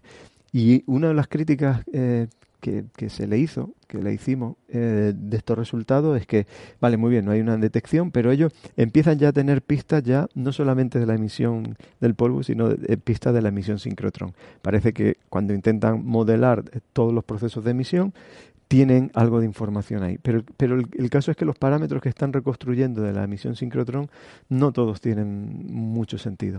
Y en, y en particular no están de acuerdo con, con los parámetros que estamos eh, obteniendo nosotros, por ejemplo, con Quijote y u otros experimentos. Entonces, bueno, el, el problema no es, no es sencillo. Eh, desde luego hay que, hay que seguir con estos experimentos que están bajando en sensibilidad, pero la, la caracterización de la emisión de la galaxia es, es fundamental para... Ustedes con Quijote supongo que están en contacto con, esta, con estos grupos también. El problema es que no, no estamos observando directamente la misma región de cielo que ellos pero sí estamos obteniendo en, en el cielo del norte eh, emisiones, eh, propiedades globales para la emisión sincrotrón, cómo varía espacialmente, cómo cambia, lo que decía Bea antes, el índice espectral con su dependencia frecuencial, o sea, el modelado, ¿no? que es lo que voy del modelado de estos velos, eh, será el mismo, ¿no? Observes del norte sí, pero, supongo que el mapa pero, pero necesitas hacerlo en concreto para la región de cielo en la que tú estás mirando. Ah, cada región tiene su. es que esa es la complejidad, que cada, región cambia eh, ah, su distribución de energía. O sea, hay unas regiones que emiten más, otras que emiten menos, otras que están más correlacionadas, otras menos con, con el polvo. Con el sincrotrón, bueno, claro, el polvo también tiene distribución espacial, ¿no? Pero no es simplemente decir hay más o menos, o sea, hay más polvo aquí, menos. No, la, propia física. es, la, es la, la, dependencia física. De, o sea, necesita ver cómo la estructura del campo magnético en la zona, como entonces a, ahí a eso nos referimos cuando hablamos de complejidad. Entonces, eh, cada zona del cielo es es un mundo. Vale, vale, vale. Bueno, Eh, yo quería preguntarte muy rápidamente, ¿solo son estos dos velos? Porque yo he leído también sobre ondas, eh, perdón, sobre lente gravitacional como una posible fuente de confusión, ¿no? Sí, eh, el, efecto lente gravitacional existe y está medido, lo, medimos con Planck. sobre el fondo cósmico de microondas. O sea, tienes mapas de la lente gravitacional. podemos, a partir de la imagen que nos llega al fondo cósmico de microondas, podemos reconstruir cómo toda la materia del universo que hay desde nosotros hasta ese pasado remoto de donde viene la luz ha distorsionado el camino de la luz hasta, hasta llegarnos. Y podemos hacer una reconstrucción pues de todo de, toda la gravedad, de todo el potencial gravitatorio a lo largo de esa línea de visión hacia el pasado. Eso lo hemos medido con Planck en intensidad, esa medida concuerda muy bien con, con lo esperado para un universo lleno de, materia oscura fría, con los parámetros que conocemos. Y resulta que esa distorsión también introduce eh, modos B eh, de, polarización. O sea que no son enteramente limpios. Este pero lo, introduce en una escala, eh, no en escalas grandes, sino en escalas intermedias y pequeñas. Entonces, esa señal ya está medida también. Por, eh, ellos también están... Las escalas espaciales de las gravitondas serían mayores. Las que vienen de inflación son mayores que un grado, o sea que el tamaño del horizonte en, eso ya combinación. Una diferencia. Y estas son de ese orden o más pequeñas. Vale, pues, pues muy bien. Em, la verdad que es un poco frustrante, ¿no? Que para estas cosas tan importantes estemos dominados por velos y tengamos que rompernos los cuernos para para evitar, pues, parece que el universo ha tenido un poco de mala leche en ponernos ahí tanto polvo y tanto sincrotrón. No sé, es que a mí me, parece que eh, eh, en, otro contexto, pero que están describiendo la ciencia a la que nosotros ahora, por ejemplo, estamos dedicados, ¿no? En, eh, al estudiar con imágenes profundas el, las galaxias, ¿no? Es decir, en cuanto, en cuanto uno intenta ir a los detalles o cada vez ganar más señal ruido o lo que sea, pues empieza a darse cuenta de que en realidad muchísimos fenómenos que se producen en el universo están imbricados, es la palabra, no sé, están, están relacionados y empieza, es decir, cuando uno va, o sea, cuando uno intenta medir el tamaño de una mesa con una, con una regla, pues más o menos sabe el tamaño que tiene, pues 20 centímetros, 37 centímetros. Cuando intentas medirlo con más precisión, eh, pues tiene no sé cuántos milímetros, pero cuando ya te vas a la escala del átomo empieza eso a fluctuar y ya no tiene, o sea, ya tienes que tener en cuenta la temperatura, la mesa ya tiene una, un tamaño dependiendo de la temperatura, por ejemplo, ¿no? Algo que no te, no te importaba para nada cuando lo veías a, digamos, de, a modo grueso, ¿no? Las cosas. Entonces, eso es lo que estamos viendo, es decir, ellos cuando han intentado hilar fino, se están empezando a dar cuenta de que hay muchísimas cosas que afectan a la medida. Nos está pasando a nosotros y me imagino que también en la física solar pasará que cuando vas a... o sea, el sol es amarillo, vale, pero cuando vas a mirar los detalles el sol tiene todo tipo de colores. ¿no? Claro, ese es el, problema de lo fácil, ya está todo hecho, ¿no? Eh, entre comillas, lo fácil era difícil antes, ¿no? Claro, era difícil yo Creo, yo creo que donde de verdad ha tenido mala leche el universo es que es solo un universo. O sea, si pudiéramos ver este universo con nuestra galaxia por delante y otro diferente con nuestra galaxia por delante y pudiéramos ver 5 o 6, pues entonces ya terminaríamos sabiendo que, tengo, es tengo, una solución mucho más sencilla que, no, es que, Alberto me, ha, dado una forma perfecta de hilar con el siguiente tema, pero enseguida, ¿no? La solución, la solución al problema de José Alberto y, y, el problema que de, de, nuestro grupo, por ejemplo, es poner un telescopio fuera de la galaxia. Tampoco hay que irse tan lejos. claro, exacto, 15.000 años luz o, y este se resolvió el problema. Paciencia. Lo lanzamos Eso sí, tardas unos cuantos miles de años en tener los resultados. Ah, sí, pero, pero es, Ultimate Mission. Está dentro de la escala de lo que le espera al universo. Eso quiere decir que una civilización que haya colonizado toda la galaxia puede tener, eh, digamos, puestos de avanzada en los que puede hacer ciencia más fácilmente que Sin en duda. Lo que, es ir al espacio sería salir de la galaxia, ¿no? Claro. Es decir, tenemos, en vez de telescopios espaciales, tiene telescopios extragalácticos. Igual que hacemos en la Tierra, buscamos los mejores sitios para observar. Pues aquí en la galaxia. Salir fuera de la galaxia, igual que salir fuera de la atmósfera de la Tierra, ¿no? Eh, da muchísimas ventajas. Salir fuera de la galaxia ayudaría en muchísimos problemas astrofísicos, que por, todos los que están contaminados por el efecto de nuestra galaxia. Por otro lado, eh, eh, eh, haría mucho más complicado, por ejemplo, el estudio de cosas que son interesantes dentro de la galaxia, por ejemplo, la búsqueda de exoplanetas, ¿no? porque los pondría más lejos. Es decir, que todo tiene una cosa física positiva. solar ni te digo. como diría Bernabé, la física, ¿qué importa la física solar? Importa. Saludos. Acercarte a otra estrella. Bueno, eh, que nada, que decía Alberto que el problema es que solo hay un universo. O no. O no. Yo qué sé. Y, sí, sí. Y sí. Porque, bueno, el siguiente, el siguiente tema, no sé si querían añadir algo más a, esto, ¿no? Yo creo que le hemos pegado un buen repaso al estado actual de la cosmología. Y tampoco es cuestión de contarlo todo ahora, pues si no nos quedamos sin material para otros días y hay que hacer coffee break durante un montón de años. No nos traen más. claro, no vienen más. De hecho, eh, no las había llamado en estos últimos meses porque estamos esperando a que haya material suficiente para contar algo, porque ya no hemos contado todo. Hasta que no baje la cota al 0,1% no, no vuelvan. Hasta que no encuentren las ondas gravitacionales esas, que no... No, es broma. Bueno, eh, a ver, un artículo interesante que ha salido estos días eh, no sé si han tenido ocasión de mirarlo, pero es uno sobre teoría de cuerdas, ¿no? Eh, que es esta, este intento, o teorías de cuerdas, ¿no? porque hay muchas teorías de cuerdas, igual que hay muchas teorías de inflación. Pero bueno, es, un, es uno de estos paradigmas que hay para intentar conseguir una teoría del todo que unifique la relatividad general y, la física cuántica, ¿no? que es tan complicado. Y entonces, eh, pues hay muchas críticas que se hacen a la teoría de cuerdas, ¿no? Tuvo mucho auge, sobre todo en los años 90, me acuerdo que era lo más de lo más. Y yo qué sé, Sheldon se va a enfadar conmigo si digo esto, Sheldon Cooper, pero hay, en fin, mucha gente que, que, pone críticas importantes a, a, la teoría de cuerdas, ¿no? Por ejemplo, algunas de las críticas que se hacen es que, aparte que no se puede comprobar experimentalmente, que bueno, claro, ya pero que como que es muy amplia y que, no predice nada, o más, más bien que lo predice todo. ¿Vale? Que cualquier cosa que se te ocurra, la teoría de cuerdas lo predice. Em, entonces, bueno, yo no sé si eso realmente es una crítica. Por otra parte, es cierto que ha producido resultados muy buenos en matemáticas, muchos teoremas interesantes han salido del formalismo de las cuerdas. Eh, en física de partículas eh, han salido resultados muy, muy importantes, ¿no? Total, que tampoco me quiero enrollar mucho, pero que salió un paper ahora que yo no lo, no lo entiendo mucho porque me falla el álgebra, pero, pero vamos, eh, por, lo que, por lo que he podido entender, el título es eh, Contando los modelos estándar de la teoría de cuerdas.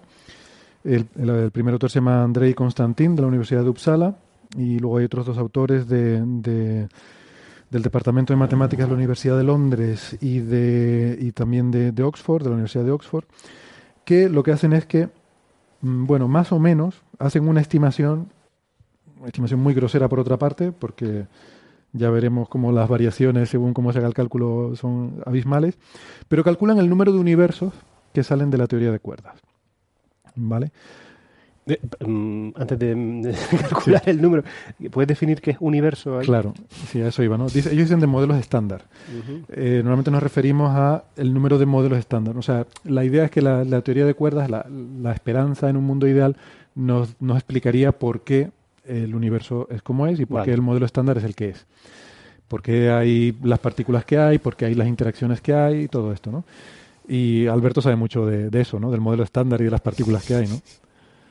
A ver, yo quería eh, como añadir más ideas a esto que has dicho. Tú, tú, has dicho que un problema de la teoría de cuerdas es que predice demasiadas cosas o que, o que es capaz de explicar cualquier cosa. Yo, yo siempre digo que esa es una enmienda que los teóricos de cuerdas se pusieron a sí mismos, porque ellos eran los que aspiraban a que la teoría de cuerdas fuese solo una y, explicase exactamente este universo y desde primeros principios supieras por qué el modelo estándar es como es, eso es algo a lo que otros campos de la física no aspiran. ¿eh? O sea, otros campos de la física con obtener un modelo que te describa la naturaleza están satisfechos. Los físicos de cuerdas querían más.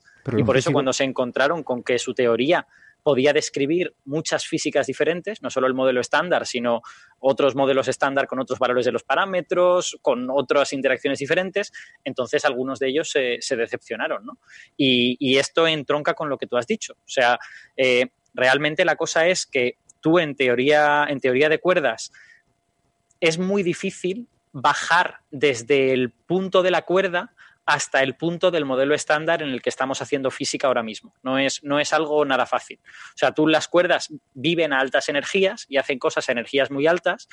supongo que a la gente le sonará que además las teorías de cuerdas requieren muchas dimensiones y que a menudo esas dimensiones adicionales están enrolladas sobre sí mismas, lo cual quiere decir que solo con una partícula de muy alta energía, alta energía eh, es en algunos ámbitos equivalente a tamaño muy pequeño, entonces, con partículas de, energía muy alta, tú puedes ver cosas que están enrolladas sobre sí mismas y son muy pequeñitas.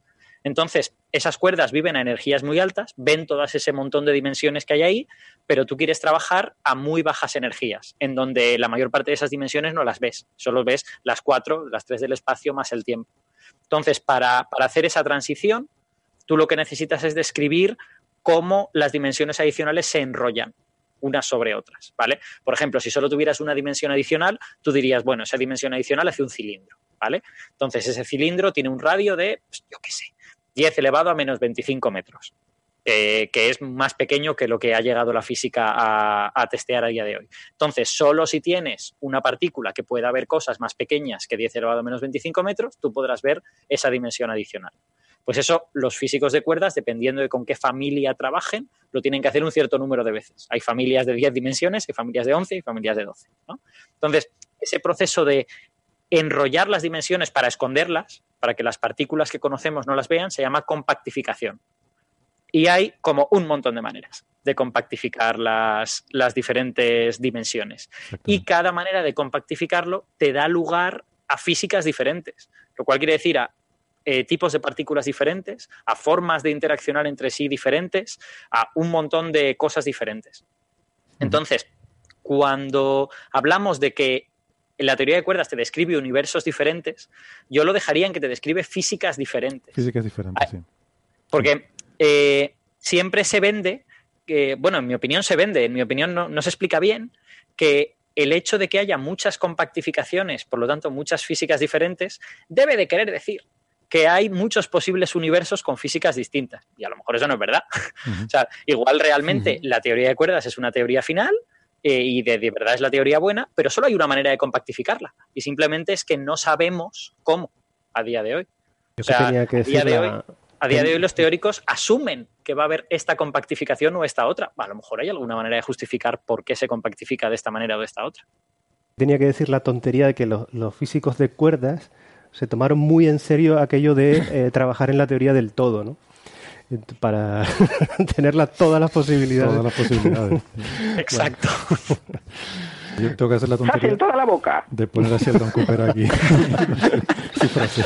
Bueno, algún día deberíamos hablar exactamente de qué, de qué están entendiendo por eh, compactificación y eso y explicarlo, porque a, a veces ha salido el término en Coffee Break eh, pero yo creo que es un tema bastante abstracto, ¿no? Que... Bueno, por cierto, sobre eso quiero recordarles que hubo un especial sobre teoría de cuerdas en el que participó eh, nuestro amigo José Edelstein, eh, gran cuerdista, y también estaba Francis, Marian fue quien dirigió ese programa, y estamos pendientes de hacer una segunda parte que, bueno, pues en, en algún momento la, la, haremos, ¿no? Pero, pero que sí, que si quieren tener más información ya con más detalle en plan hard sobre la teoría de cuerdas, les invitamos a que, a que lo repasen. Eh, lo de las compactificaciones entiendo que es la, la, geometría, esto es lo que se llaman las variedades de Calabi-Yau, ¿no, Alberto? Las formas en sí. las que se ha buscado para las posibles formas, porque al principio como que se, se encontraron unas pocas y entonces se, se, pusieron muy contentos, dijeron, bueno, esto ya prácticamente nos resuelve el problema de por qué el universo es como es, ¿no? Hay alguna de estas posibilidades tiene que ser y tenemos que dar con con exactamente cuál es la, la, la, correcta para describir nuestro universo, pero luego se fueron encontrando cada vez más, cada vez más, hasta que se demostró que el número de estas variedades de Calabi-Yau era prácticamente infinito. Sí, yo, yo creo que el gran problema, bueno, tenemos dos problemas para, para, explicar esto de las compactificaciones bien. El primer problema es que estamos en un podcast y por lo tanto no nos pueden ver y con, y con ayuda visual sería mucho más fácil. Y el, y el segundo es que claro, como son un montón de dimensiones, a ti te terminan enseñando dibujos súper complicados, llenos de puntas y de cosas en los que no entiendes nada. Entonces, imaginemos que lo que queremos es compactificar dos dimensiones solo, ¿vale? Por lo tanto, hacer que esas dos dimensiones sean periódicas de alguna manera, que tú vayas recorriendo esa dimensión y vuelvas al mismo sitio en un momento dado. Pues a mí se me ocurre, para que la gente se imagine que hay muchas maneras de compactificar, dos posibles maneras de hacer periódicas esas dos dimensiones. Una, que es la más fácil, es vamos a hacer una esfera. ¿Vale? Una esfera tiene dos dimensiones, es una superficie bidimensional, y yo voy, doy la vuelta a la esfera y vuelvo al mismo sitio. ¿vale? Y lo puedo hacer de, de varias maneras diferentes en una superficie bidimensional. Pero hay otra manera, muy fácil, no, no, sé si habrá más, yo creo que habrá más. Eh, sí, habrá más. Eh, hay, otra, hay otra manera más, también muy fácil, que es hacer un donut. Tú puedes hacer una, una, superficie bidimensional con un agujerito en el centro. Y de nuevo, ahí vuelves a tener cosas periódicas. Das la vuelta al donut por un lado y por otro y vuelves al mismo sitio. Pero es que podrías hacer una superficie con dos agujeros, o tres agujeros. No, pues tiene que ser periódica, ¿no? Tiene que ser. Eh, pero bueno, podría ser. No, pero si es infinitamente largo, ¿no? podría, podría ser una forma de un canuto infinito. No, porque entonces no tendrías compactificada la segunda dimensión. Necesitas, necesitas compactificar ambas. Las extensas solo pueden ser las, las tres del espacio y el tiempo. Entonces, eh, has de hacer alguna cosa que puedas, puedas visualizar como un cuerpo tridimensional compacto, limitado. ¿vale? Y, estas compactificaciones tienen que tener la condición de que, de que no haya bordes, o sea, tienen que ser, eh, o sea, tienen que ser periódicas, por ejemplo, esas dimensiones, porque no, puede, no pueden acabarse, ¿no? no, puede llegar un momento en el que se, acabe una dimensión. Lo que puedes, lo que bueno, ahí es que ya entraríamos en otra cosa. tú podrías tener unos bordes teóricos con condiciones de contorno. O sea, poder decir, vale, yo lo voy a dibujar esto con un borde, pero cuando yo llegue a este borde salgo por el otro lado. Entonces, bueno, es, la misma. periódica, claro. Claro, exacto. Es otra manera de decir que tienes una, cosa periódica. Y el, y el poner diferentes condiciones de contorno. La, pantalla del Pac-Man que salías por un lado y aparecías por el otro, ¿no? Eso es, eso es efectivamente. Eso es, como, decir que es cilíndrica la pantalla en realidad, en, esa topología interna. Y un posible, un posible modelo de, compactificaciones que no agota todas las posibilidades, pero que te permite imaginarlo, es simplemente voy a imaginarme un rectángulo y le voy a poner diferentes condiciones de contorno. Es decir, yo eh, salgo por la parte de arriba y vuelvo a entrar por abajo o vuelvo a entrar por la derecha o por donde entro. Entonces, eh, terminan dando lugar a diferentes compactificaciones, estas, estas diferentes condiciones de contorno. Bueno, pues total, que luego se vio que este número era muy grande y aquí hacen un cálculo en este paper, un cálculo, una estimación de, actualizada de cuál sería eh, el número de modelos eh, mínimamente supersimétricos. Además, esto es una cosa que creo que es interesante, podemos comentarlo brevemente. No, no es solo modelos estándar que predice la, la teoría, sino modelos, eh, lo que se llaman, eh, o sea, eh, a ver, la teoría de cuerdas requiere una cosa que supersimetría, ¿vale? Lo hemos comentado alguna vez. Supersimetría quiere decir que hay una, que cada bosón tiene asociado un fermión y viceversa. Como nosotros conocemos un cierto número de bosones y un cierto número de fermiones y no son parejas, quiere decir que cada uno de ellos tiene que tener una pareja supersimétrica del otro que no conocemos y que hipotéticamente tendría mucha más masa y por eso no los hemos visto, ¿no? Eh, una, una, cosa que ya dijimos en el especial este de cuerdas es que con las teorías de cuerdas iniciales era muy fácil, bueno, muy fácil, era posible, fácil, eh, generar campos bosónicos, generar bosones. Y sin embargo era muy difícil generar fermiones. Entonces, una cosa a la que recurrieron es decir, bueno, no pasa nada. Vamos a suponer que existe esta supersimetría en la naturaleza y que en todas las teorías en las que yo había generado bosones ya, ahora de gratis me vienen los fermiones porque por cada bosón me sale, me sale un fermión.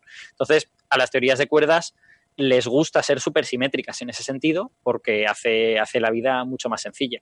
Entonces tú cuando recuperas, cuando tú te olvidas de todas esas dimensiones enrolladas porque son demasiado pequeñas y tus partículas de bajas energías no las van a ver, tú terminas recuperando no solo el modelo estándar, sino el modelo estándar más supersimetría, ¿vale?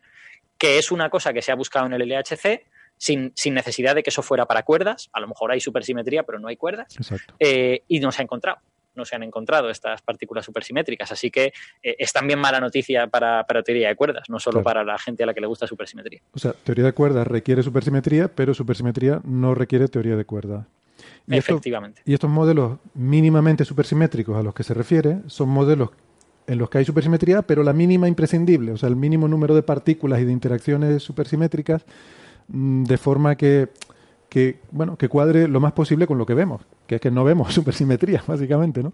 Puede ser que esté más allá, quiero decir, puede ser que la supersimetría esté más allá de lo que hemos explorado hasta ahora, que el LHC no llegue a suficiente energía para encontrar partículas supersimétricas porque son más masivas que eso, aunque creo que ya empieza a haber cierto recelo en la comunidad porque parece que lo normal sería que ya hubiéramos encontrado alguna o no. no es tanto que fuese normal como que la supersimetría te resolvía problemas cuando aparecía no en el LHC, sino en el LEP. Cuando, si, la supersimetría la detectabas hace 15 años, entonces la supersimetría te resolvía un montón de problemas súper chulos que había. En el momento en que empiezas a no encontrarla, te reaparecen los problemas que la misma supersimetría te prometía resolver. entonces, como que es menos atractiva. Te reaparecen porque cada vez tendrían que ser mayores las masas de esas partículas, ¿no? Y entonces no te resuelven esos problemas. No, porque, porque esos problemas tenían se resolvían muy bien cuando los compañeros supersimétricos tenían masas similares a las del bosón de Higgs, a las del quark top, cerca de la ruptura de simetría electrodébil. Cuando tú separas esos compañeros supersimétricos de esa escala de energías, eh, digamos que te vuelven a aparecer los problemas que querías resolver, ahora no asociados con el bosón de Higgs, sino asociados con la supersimetría. Entonces... Eh, bueno, pues no sé, ¿alguien, ¿alguien se ha leído este paper? Eh, yo sí, yo, yo le he echado, yo le he ah, echado un vistazo. Pues no quieres contar entonces el resultado que sacan y, si te lo crees o si te gusta o no. A, ver, yo, tengo poco criterio de teoría de cuerdas para decir si me lo creo. Yo confío en el criterio de estas personas que, saben lo que hacen porque son del campo. lo que me parece divertido, al menos notable, es que el, esta, o sea, es decir, para ellos su problema es yo voy a partir de una teoría de cuerdas, que es un, tipo de teoría de cuerdas, una de las familias, la heterótica.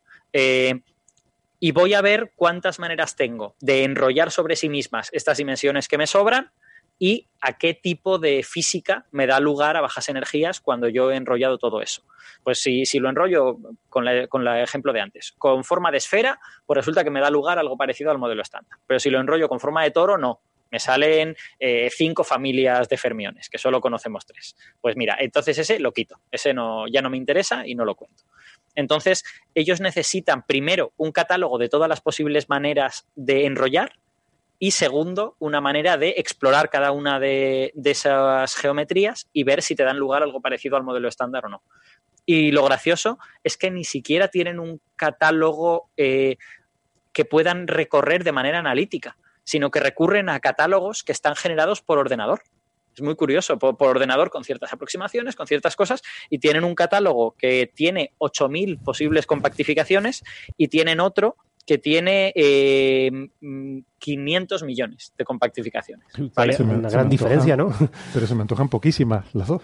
No, pero una enorme diferencia entre 8.000 y 500 millones. Son muy pocas. Sí, sí. Pero son muy pocas comparadas con el número posible que es teóricamente esperable, ¿no? Son muy pocas, porque tiene, esto tiene que ver con que eh, tú al final, de, la misma manera que yo os he dicho, una esfera o un donut, tú puedes describir la manera en que están enrolladas esas, esas dimensiones eh, dando una forma geométrica en no sé cuántas dimensiones, un objeto geométrico en seis dimensiones o en siete o en lo que sea. Entonces, para describir esa geometría, tú la puedes parametrizar, puedes hacer pues lo mismo que se hace con una esfera, pero con muchas dimensiones. Y si has de coger todas las posibles parametrizaciones, eso no lo puedes hacer, porque hay demasiados parámetros, hay demasiadas formas posibles. Entonces, se reducen a un cierto número de parámetros y eso hace pues que yo con estos parámetros cubro 8.000, con estos otros parámetros cubro medio 500 millones, no sé cuántos.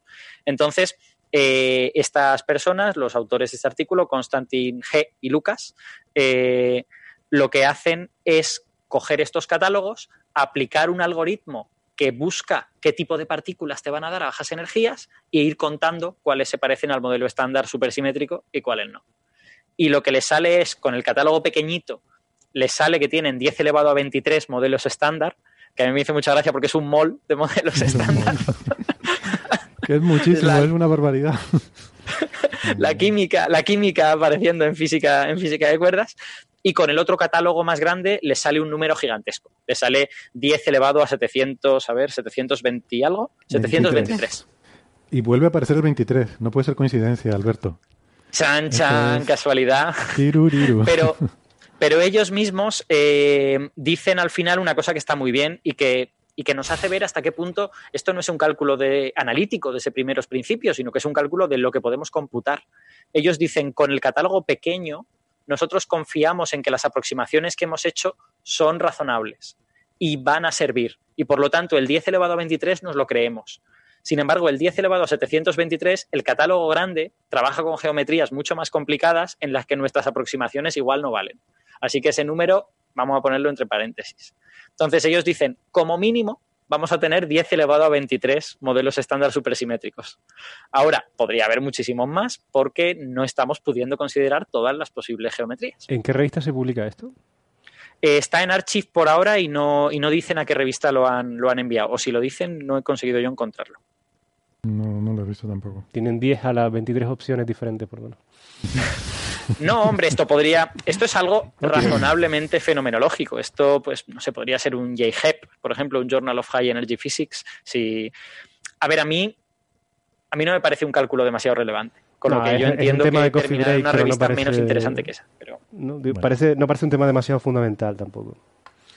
Mm, Bueno, no, y es que además, claro, como tiene todo muchas aproximaciones y al final, bueno, pues solo para cierta familia de compactificaciones que tienes 8000, yo qué sé, pues no, no parece que sea una cosa que te vaya a cambiar la vida, ni aunque seas un teórico de cuerdas. Pero yo, yo creo yo creo que es que sí, bueno, no sé. mm, Yo, yo he visto mucha gente del campo comentando esto, ¿no? Comentando este artículo, que, que son muchísimas y tal, aunque no, tampoco es sorprendente, ya se sabía que da lugar a, a muchos, sí, a, muchos universos, ¿no? O sea, es que de esto viene, de esta, o sea, cuando Alberto decía que eh, cuando se vio el número eh, tan grande de posibles soluciones a las formas de compactificar estas dimensiones, pues que eso produjo cierta decepción entre la gente que trabaja en el campo. Yo creo que hubo una, una bifurcación. Yo creo que hubo una gente a la que produjo cierta decepción y otra gente que dijo multiverso. Y por Ya, eso claro. está muy en boga ahora también el concepto de multiverso, ¿no? Sí, Pero ahí, ahí fue cuando, cuando cierta parte de la comunidad dio un paso que en mi opinión es un paso en el vacío, que es decir, que como nosotros no sabemos elegir una compactificación, debe de ser que la naturaleza no sabe. Y por lo tanto todas las compactificaciones son igual de probables. Pues, oiga, a lo mejor la naturaleza sí que sabe y somos nosotros los que todavía estamos un poco verdes en analizar esto. ¿no? Entonces, a mí que las muchas soluciones de teoría de cuerdas den lugar a muchos universos posibles no me parece necesario. Parece posible, pero no, pero no necesario. Y hay, y hay una cosa que yo creo que es la más interesante en el sentido de conocer lo difícil que es teoría de cuerdas, que es que eh, es tan complicado describir la compactificación y una vez descrita encontrar los campos de bajas energías y todo esto, que para la gran mayoría de teorías de cuerdas no tienes una, una manera de bajarla al, al modelo estándar. Eso es algo que se viene haciendo en las últimas décadas y ha habido éxito en unos cuantos casos, pero la gran mayoría de, las posibles compactificaciones ni siquiera sabes cómo bajarlas a bajas energías. Es una teoría muy complicada y unas matemáticas que están poco exploradas. Sí, sí. Bueno, pues nada, muy bien. Siempre es fascinante todo lo que tiene que ver con teoría de cuerdas, ¿no? Es muy atractivo en general, también con, todas estas candidatas a, a teorías del todo, ¿no? Que es una de, las de las cosas que nos quedan. Eh, el, último paper que tenemos para hoy es otro paper también muy chulo, que nos viene de- del ETH, el, Instituto de Física Teórica de Zúrich. Este se publicó el 18 de septiembre, yo no lo había visto, eh, hasta hace poco que nos lo envió algún oyente, no recuerdo quién, lo siento, en Twitter y también, bueno, tam- me llegó por un par de vías, también Andrés Asensio me lo había enviado. Y me parece un paper muy bonito eh, que, bueno, se titula La teoría cuántica no puede describirse, no puede describir consistentemente su propio uso, ¿vale? Eh, y es un artículo muy bonito en el que los autores, eh, son dos autores que no voy a intentar pronunciar, bueno, Daniela y Renato, eso sí, pero no me pregunten por los apellidos. Bueno, si quieren lo intento. Fra, Frauchiger y mm, Renner. Renner. Renner. Renner parece más sencillo. Sí, no sé, no es tan difícil. Fraugiga o algo por el estilo, ¿no? ¿Será?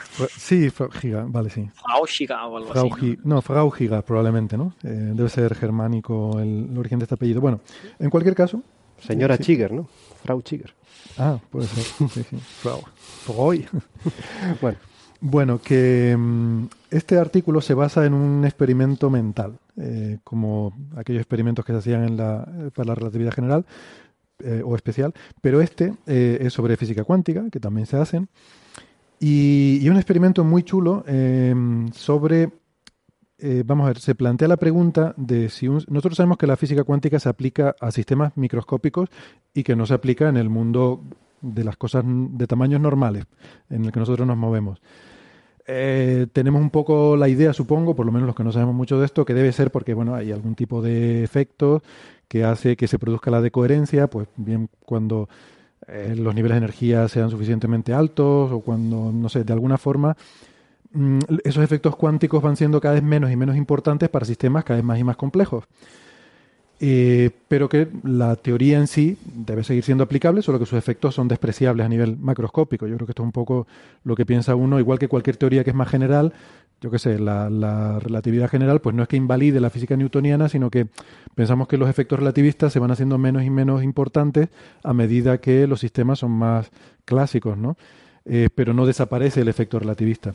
Sin embargo, aquí lo que llegan es a la conclusión de que sistemas macroscópicos en los que hay observadores y tal, eh, no pueden eh, funcionar por las reglas de la física cuántica. Y esto, de hecho, ya hay unos precedentes, hay otros trabajos anteriores, pero en este yo creo que anclan más el asunto, llegan a un teorema. Llegan a un, teorema eh, muy interesante, un teorema de inconsistencia de la física cuántica, ¿no? Yo, creo que está yendo demasiado rápido, Héctor, porque bueno, solo a hacer una introducción. Sí, sí, pero por eso creo que la, introducción ha ido demasiado rápido. En el sentido de que eh, lo que se está evaluando en este artículo son las interpretaciones de la mecánica cuántica. Eh, hay, un, hay un conjunto de interpretaciones de la mecánica cuántica que van desde la interpretación clásica de Copenhague hasta el cubismo que llaman aquí o la propia interpretación de este grupo de ETH o diferentes interpretaciones y lo que están viendo es si las diferentes interpretaciones eh, son autoconsistentes, es decir, no niegan la posibilidad de que pudiera existir otra interpretación mal, más que no se haya desarrollado o lo que sea, que, pudiera ser consistente con todo eso. Pero por eso te digo que quizás... Yo, voy como dices tú, voy a discrepar amablemente. Creo que esa frase es tuya y me gusta mucho. Eh, así que es apropiado que la primera vez que la uses sea contigo. Yo creo que ellos sacan un teorema y luego exploran cómo las diferentes interpretaciones de la mecánica cuántica cuadran con ese teorema. Eh, yo estoy, yo estoy con Héctor. ¿eh? Yo creo que eh, ellos describen muy bien qué es lo que su investigación dice, que es que la mecánica cuántica y tres ciertas características no pueden ser ciertas a la vez. Hay una que... de que hay tres condiciones que no se pueden cumplir al mismo tiempo. Y entonces luego van y miran las diferentes interpretaciones, en qué categoría. Eh, la, razón, la razón por la, que, por la que digo esto y discrepo amablemente de ambos es porque me he ido a la tabla 4 del artículo, donde veo que en la, en la columna está la interpretación que hacen y en las otras columnas están haciendo un tic de los diferentes eh, postulados, ¿no? Y están viendo que ninguna de estas interpretaciones, digamos, que se manejan en la literatura, son eh, consistentes. De todos modos, Héctor, me gustaría terminar la introducción porque creo que este problema mm, es tan fundamental que requiere que expliquemos muchos conceptos básicos que son súper interesantes antes de, ni siquiera llegar al resultado del artículo. ¿no? Pues, por ejemplo, esta historia de lo que llaman aquí el amigo de, de, de, Wigner. o cómo se pronuncie, eh, el concepto de medida mecánica cuántica, eh, si la conciencia juega o no un papel, que todo está aquí pero que son conceptos a priori, ¿sabes? Que, que si no, que, que creo que si no, el oyente no va a entender ni, ni el 0,02% de... Pero bueno, te propongo una cosa. Déjame que termine la introducción y a ver después ya empezamos a hablar. Y, si no, y después hablamos de diferentes puntos. Yo creo que no es necesario entrar en esas disquisiciones porque nos metería, podríamos hacer un especial sobre. Sí, pero me gustaría al menos nombrarlo porque creo que creo que hay un, o sea, si nombramos tres, cuatro cositas, cuatro pinceladas, los oyentes se van a quedar con la cara de saber más y, y creo que además deben quedarse con esas ganas porque pasaría de, comentar un artículo que es interesante en sí mismo, no niego eso, que el artículo sea muy interesante, pero creo que todavía es más interesante los, conceptos que se están manejando. Me gustaría dar una pincelada de ellos, así que bueno.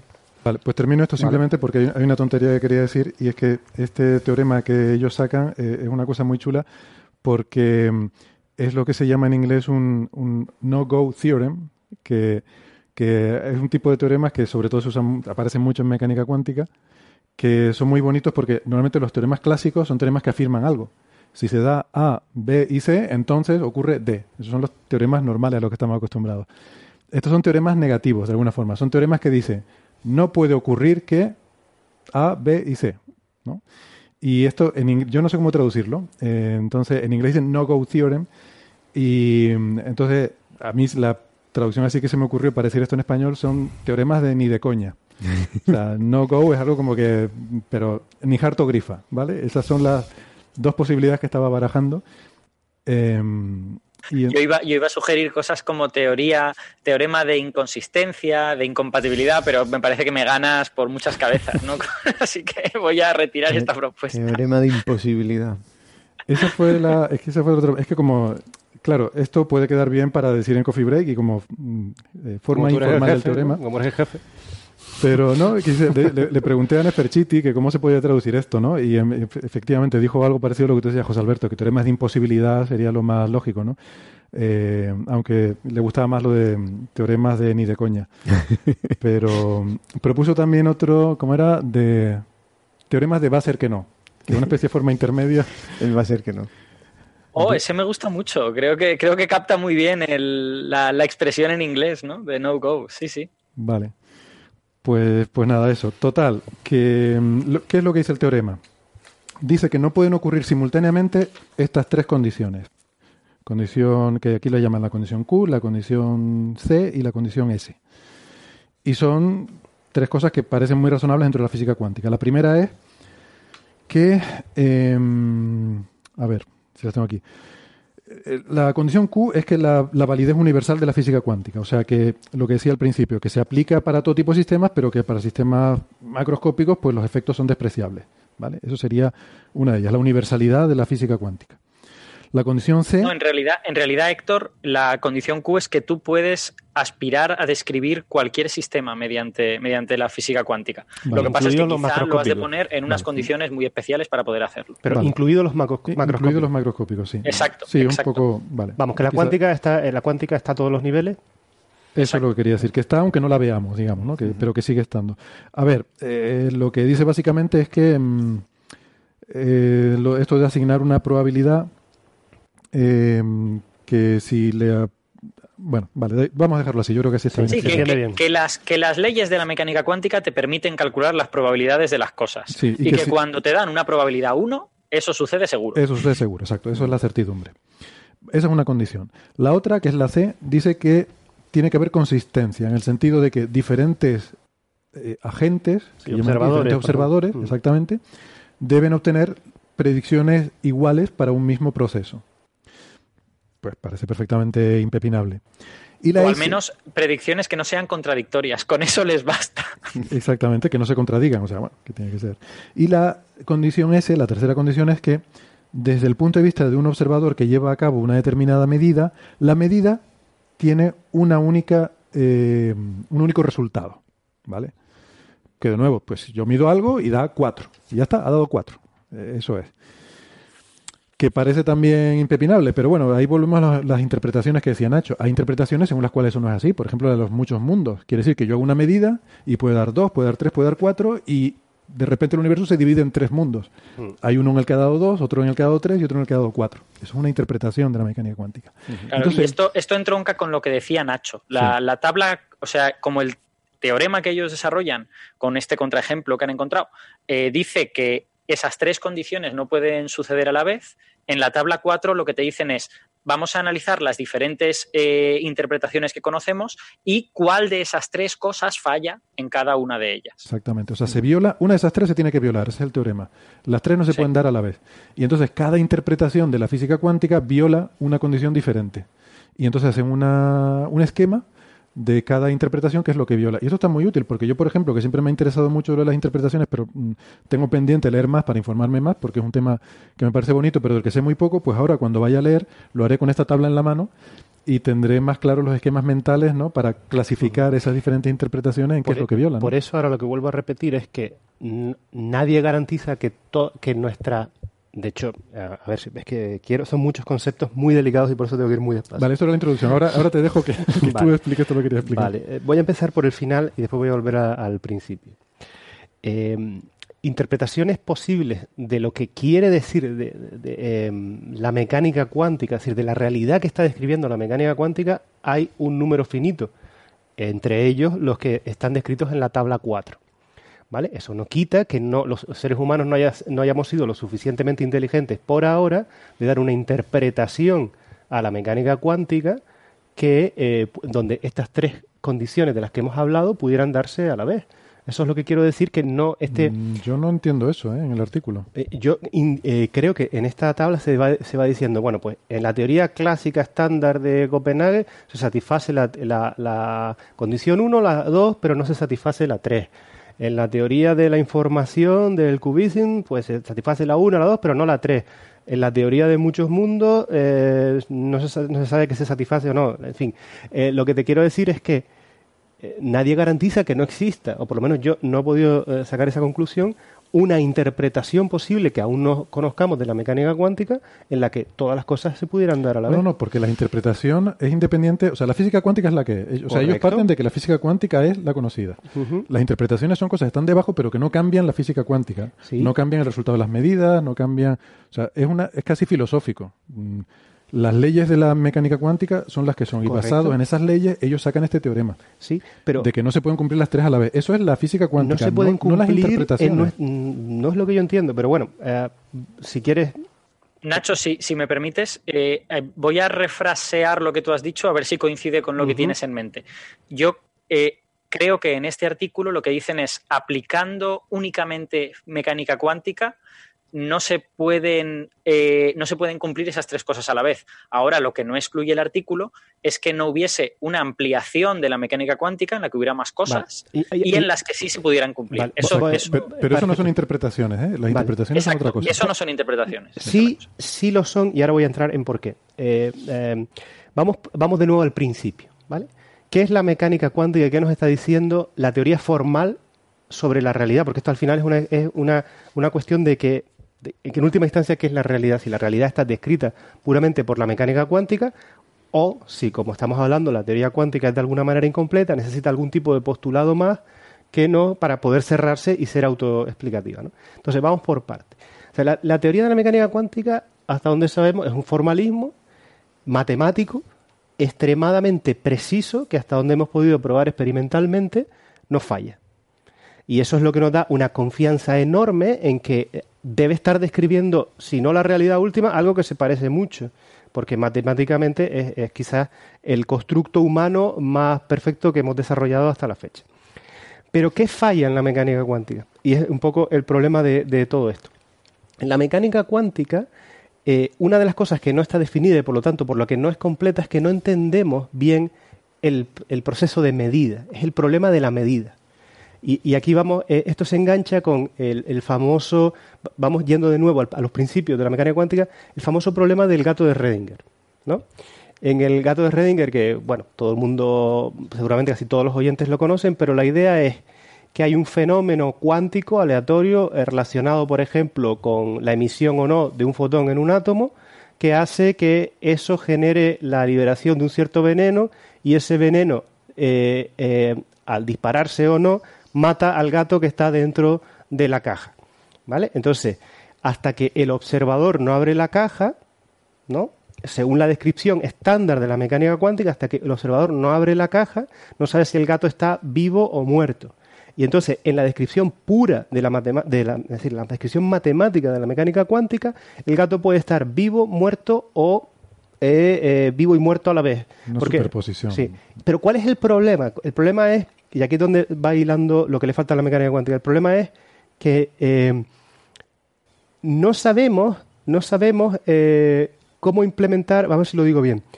Hasta que no abrimos la caja, no sabemos cuál es el resultado del, del, del, eh, de, si el gato está vivo o muerto. ¿no? Es decir, en, uno necesita medir para resolver esta, esta, esta incertidumbre. ¿no? O sea, en la mecánica cuántica se asume que cuando uno mide, colapsa la función de onda hacia el estado vivo o muerto.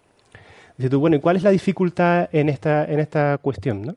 Entonces, la pregunta es, ¿quién es el que está colapsando la función de onda? Esto es lo que no resuelve la mecánica cuántica en sus postulados básicos, en su descripción matemática. O sea, nosotros no sabemos quién. Y aquí se ponía el ejemplo del amigo, el amigo de, de Wigner, ¿no? que es un poco como empieza el artículo. Es, Dice, bueno, tradicionalmente uno asume que es el observador el que al abrir la caja colapsa la función de onda. O sea, en la descripción pura de la mecánica cuántica, hasta que yo no hago ese proceso de medida, la, función de onda no, está colapsada y por lo tanto el gato está en un estado indefinido. ¿no? Superposición. Superposición, ¿no? Bien. Entonces, pero ¿quién es el que... Eh, eh, exactamente qué parte del observador es la que está colapsando la función de onda? Eh, es el acto de abrir la caja, es el acto de ver el número, eh, bueno, el número de la medida, es la conciencia del observador, no se sabe. Y es donde viene el famoso, la, paradoja del amigo de Wigner, que es un poco el de, eh, donde parte todo este artículo. Wigner, por ejemplo, creía que el, que colapsa la función de onda es la conciencia del observador. Eso es lo que, lo que él pensaba.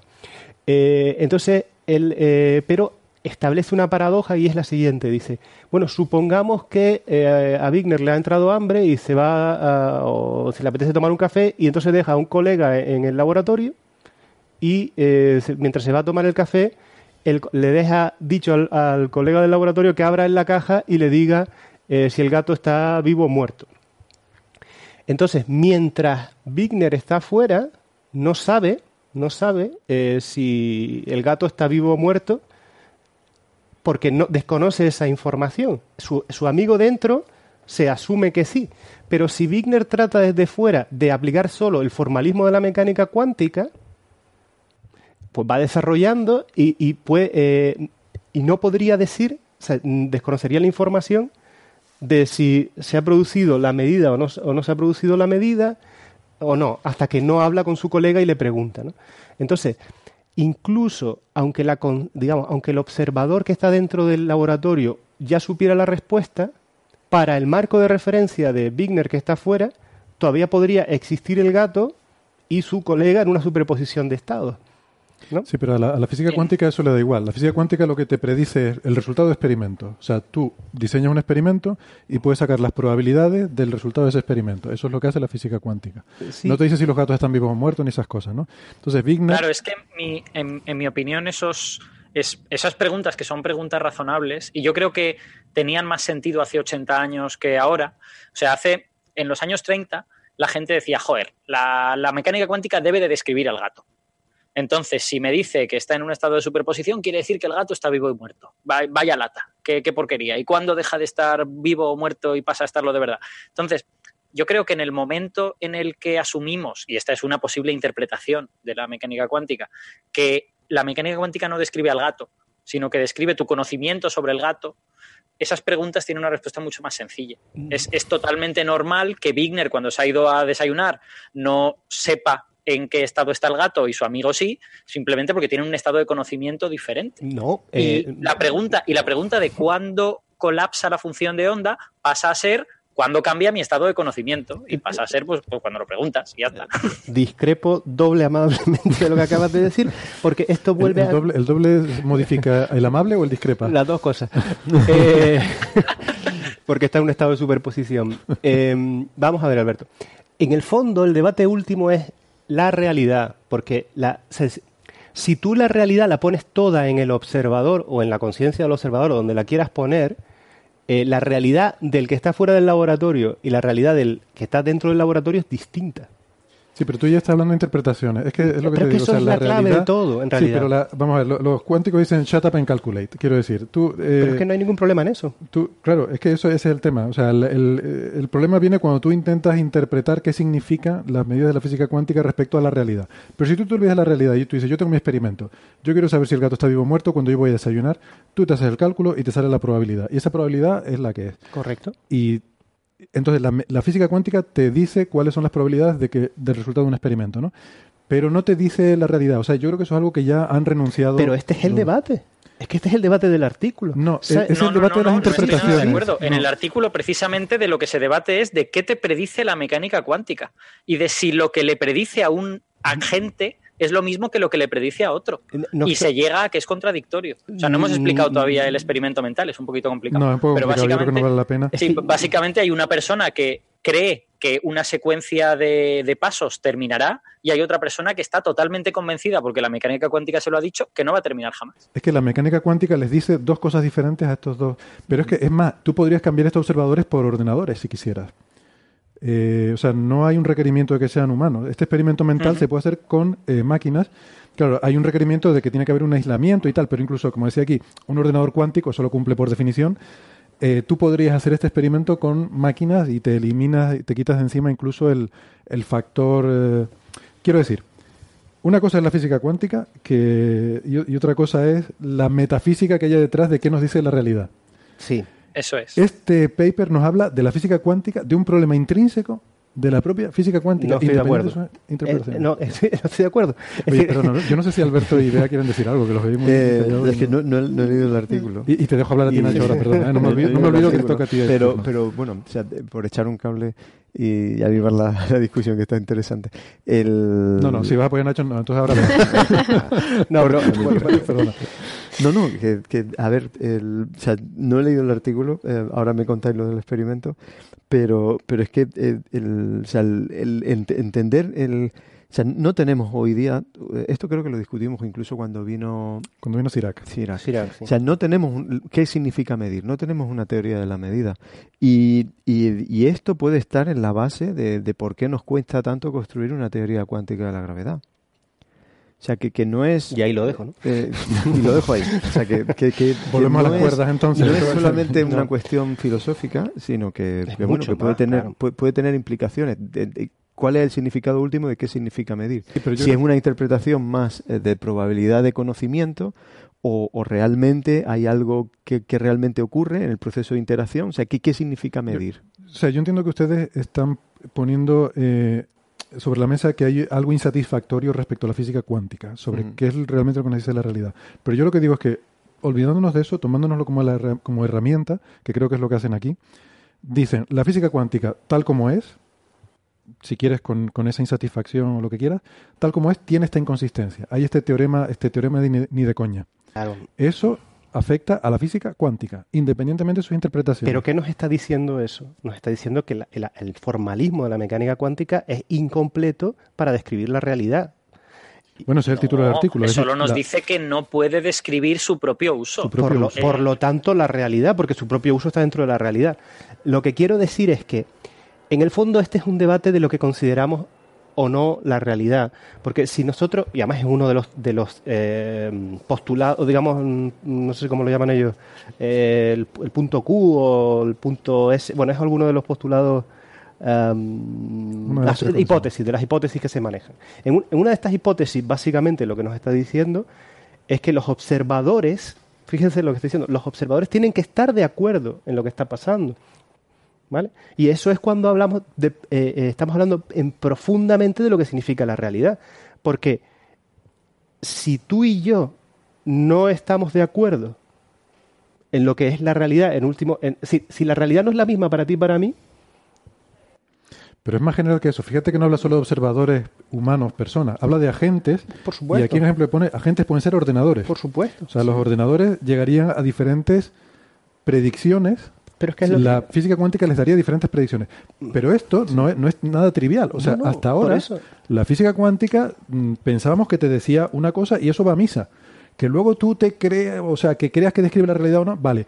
Pero físicamente predice que hay cuatro electrones y hay cuatro electrones. Sí, pero estoy hablando todavía de algún nivel mucho más básico.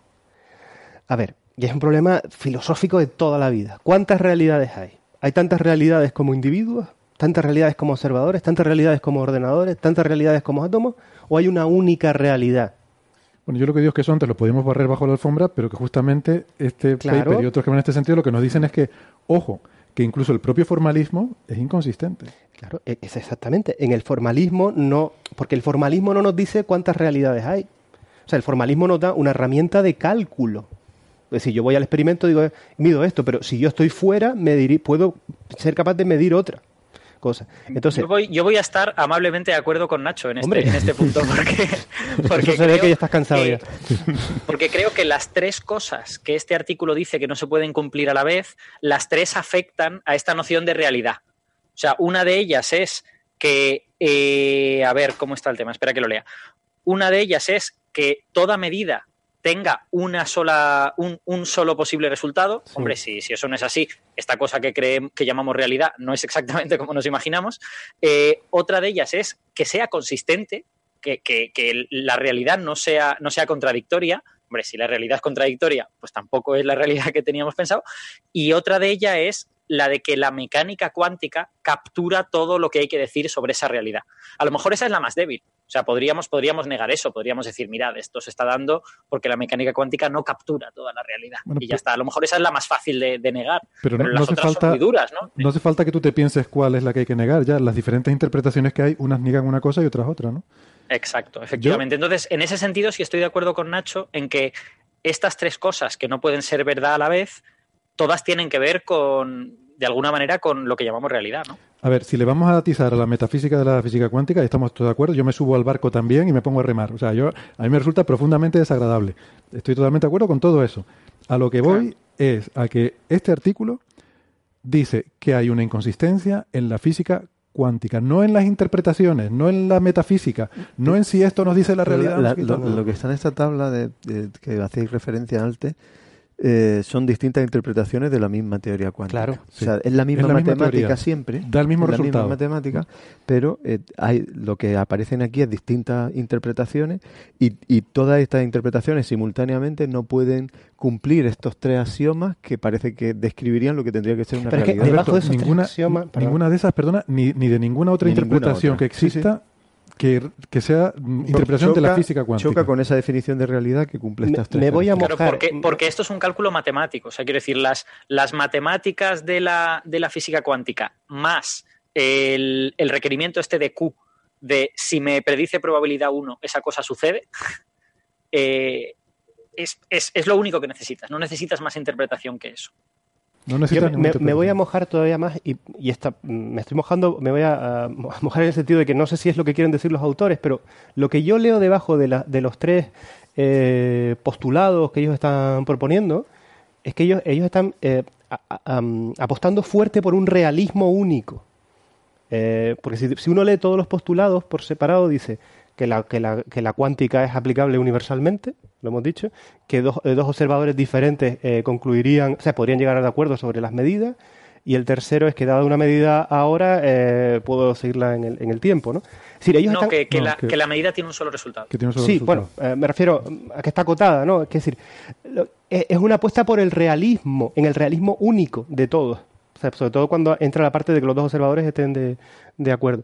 Entonces, si lo que nos dice es que el formalismo de la mecánica cuántica no, no nos, mm, tal como está construido ahora, que sabemos que es incompleto, porque, ¿por qué digo que es incompleto? Pues porque no describe la teoría de la, la, la- parte de la medida, es una parte que no, no la describe como proceso físico, sino se asume que se produce. Nadie dice la medida eh, se produce eh, cuando se, mm, eh, se llega a tal número de átomos y la función de onda colapsa. Nadie, nadie describe eso, sino, en toda la descripción de la mecánica cuántica es la medida dio el resultado, spin para arriba, spin para abajo, gato muerto, gato vivo, ¿vale? Pero cu- ¿cuánto tiempo? Es decir, el- proceso físico de la medida no está implementado en la teoría. Eh, como eso no está, como eso no está, lo que nos está diciendo es que el formalismo básico de la mecánica cuántica no es compatible, yo estoy, de acuerdo, con, eh, con los tres postulados que, que están eh, trabajados en este trabajo y que para mí, y es donde me estoy mojando, creo que están estos autores apostando por un realismo, un realismo completo para todos los observadores. Eso creo que es lo que hay debajo. Bueno, No ¿no, sé, pues, ¿no crees que con, espera- con su conclusión se lo cargan? ¿Con qué, no, perdona? Digo, no creo que se lo carguen. Dicen que la mecánica cuántica en su, for- en su formalismo actual no es compatible con el realismo. Pero eso no significa Vale. que la realidad... Pero es que, es que son dos pasos distintos. Yo puedo tener una teoría matemática completamente exitosa eh, que describa todas mis medidas, pero no necesariamente sea la explicación de la realidad. Es que si negamos la realidad, si decimos que cada uno de los observadores tiene su propia realidad, evidentemente es un problema de tipo metafísico porque con las medidas no podemos resolverlo, porque las medidas funcionan muy bien, pero el desagrado que nos puede provocar es el que nos puede llevar a movernos como investigadores a buscar eh, em, pues ampliar la mecánica cuántica, pues por ejemplo, para incluir el tema de la medida, por ejemplo. Entonces, como sabemos que la mecánica cuántica no está cerrada del todo, porque tiene aspectos que no están eh, trabajados, donde sino simplemente que se asumen como el problema de la medida, eh, bueno, hay una todavía una cierta libertad, diría yo, eh, para pensar que la mecánica cuántica no es la teoría final. Yo es que como, como soy por naturaleza propia bastante no realista, a mí me, me- a mí me satisface bastante, eh, metafísicamente, filosóficamente me satisface bastante esto. Porque toda la gente dice que los test de Bell lo que al final terminarán demostrando es que la mecánica cuántica es no local y yo siempre recuerdo, no, no, la mecánica cuántica podría ser local, pero no realista. Es posible que la realidad, tal y como la concebimos, no sea lo que la mecánica cuántica describe. No existe. Y podría sea ser. todo local, pero sin realidad. Pudiera ser, pero es, es eh, sí estarás de acuerdo conmigo que es completamente antiintuitivo. Y que, y que, nos lleva también a, una especie de, no sé cuál es la palabra técnica, un solicismo puede ser, o no me acuerdo cuál era el término eh, filosófico, en el mm. que, bueno, la realidad, al final la realidad soy yo mismo, ¿no? el resto es un producto de mi realidad. Pero bueno, yo creo que todos los que estamos en esta mesa, y probablemente la mayoría de los que nos escuchan, creen, creen, es una creencia, que en última instancia la realidad eh, pues tiene alguna cierta unicidad, ¿no? No es no sé, a, ver, a lo mejor yo no, pero vamos a ver, no, tiene que ser esa la única posibilidad, que también se puede violar, por ejemplo, eh, la condición de que haya un único outcome, un único resultado. Teoría de muchos mundos. Teoría de muchos mundos, por ejemplo, no te cargas la realidad, pero bueno, creas una especie de, de cosa ahí... Pero vamos, insisto, me, gustaría darle la palabra a Bea porque no, no ha hablado todavía, no sé si tiene algo que decir, a lo mejor no ha leído el artículo. No, no, no, no, lo he leído, pero escuchando me, me estaba acordando un poco de, de un filósofo alemán que no es muy conocido, eh, Nikolai Harman, que tiene una ontología y uno de los tomos es la fábrica del mundo real y básicamente es lo que, lo que quiere explicar la realidad en base a categorías. O sea, va, y dependiendo de la categoría, desde que la explica, estás viendo que lo que yo traduzco ahora a una interpretación u otra de, de la mecánica cuántica. Igual mirar un poco en la, en la filosofía y cómo hace el análisis para poner un sustrato y a partir de ahí construir un formalismo que no unificador de alguna manera de estas distintas interpretaciones que la sensación me da, como ya ha apuntado Nacho también, es que hay algo de base, la realidad seguramente, y en base a categorías distintas pues se podría se podría uno aproximar a esa realidad en vez de, o sea, es como estamos construyendo la casa por el tejado en vez de irnos a, a los cimientos. Pero está hablando de la realidad, como que hay, hay, una realidad subyacente, ¿no? Que al final es, una hipótesis de partida. Es una hipótesis, pero es la hipótesis de la ciencia. Yo creo que existe una realidad. Es posible que no, que algún día tengamos que renunciar a eso y existan múltiples realidades y entonces... Pero entonces seguro que el, trabajo de la ciencia será el aprender a calcular y predecir las... Igual que la mecánica cuántica nos da probabilidades y nos da ¿No os parece que, bueno, a ver, eh, yo luego, eh, después de esto, diré otra cosa que me parece que es una manera más fácil de, encajar el resultado de este artículo. Pues ¿por qué no dices la fácil primero y luego la complicada? vale, ok. Eh, no sé, yo, yo pienso que el salto de la mecánica cuántica nos puede servir seguro para describir cosas macroscópicas es un cierto salto. O sea, quiero decir, es posible que este artículo arroje este resultado porque Q la de la mecánica cuántica es válida para describir la realidad en cualquier ámbito, pues a lo mejor no es verdad. O sea, igual cuando la conozcamos un poquito mejor nos daremos cuenta de que esto que sucede en este experimento mental, que es que un observador hace una medida cuántica sobre un laboratorio en el que hay una persona dentro haciendo otra medida. Pues no, tiene que ser una persona, ojo, ¿eh?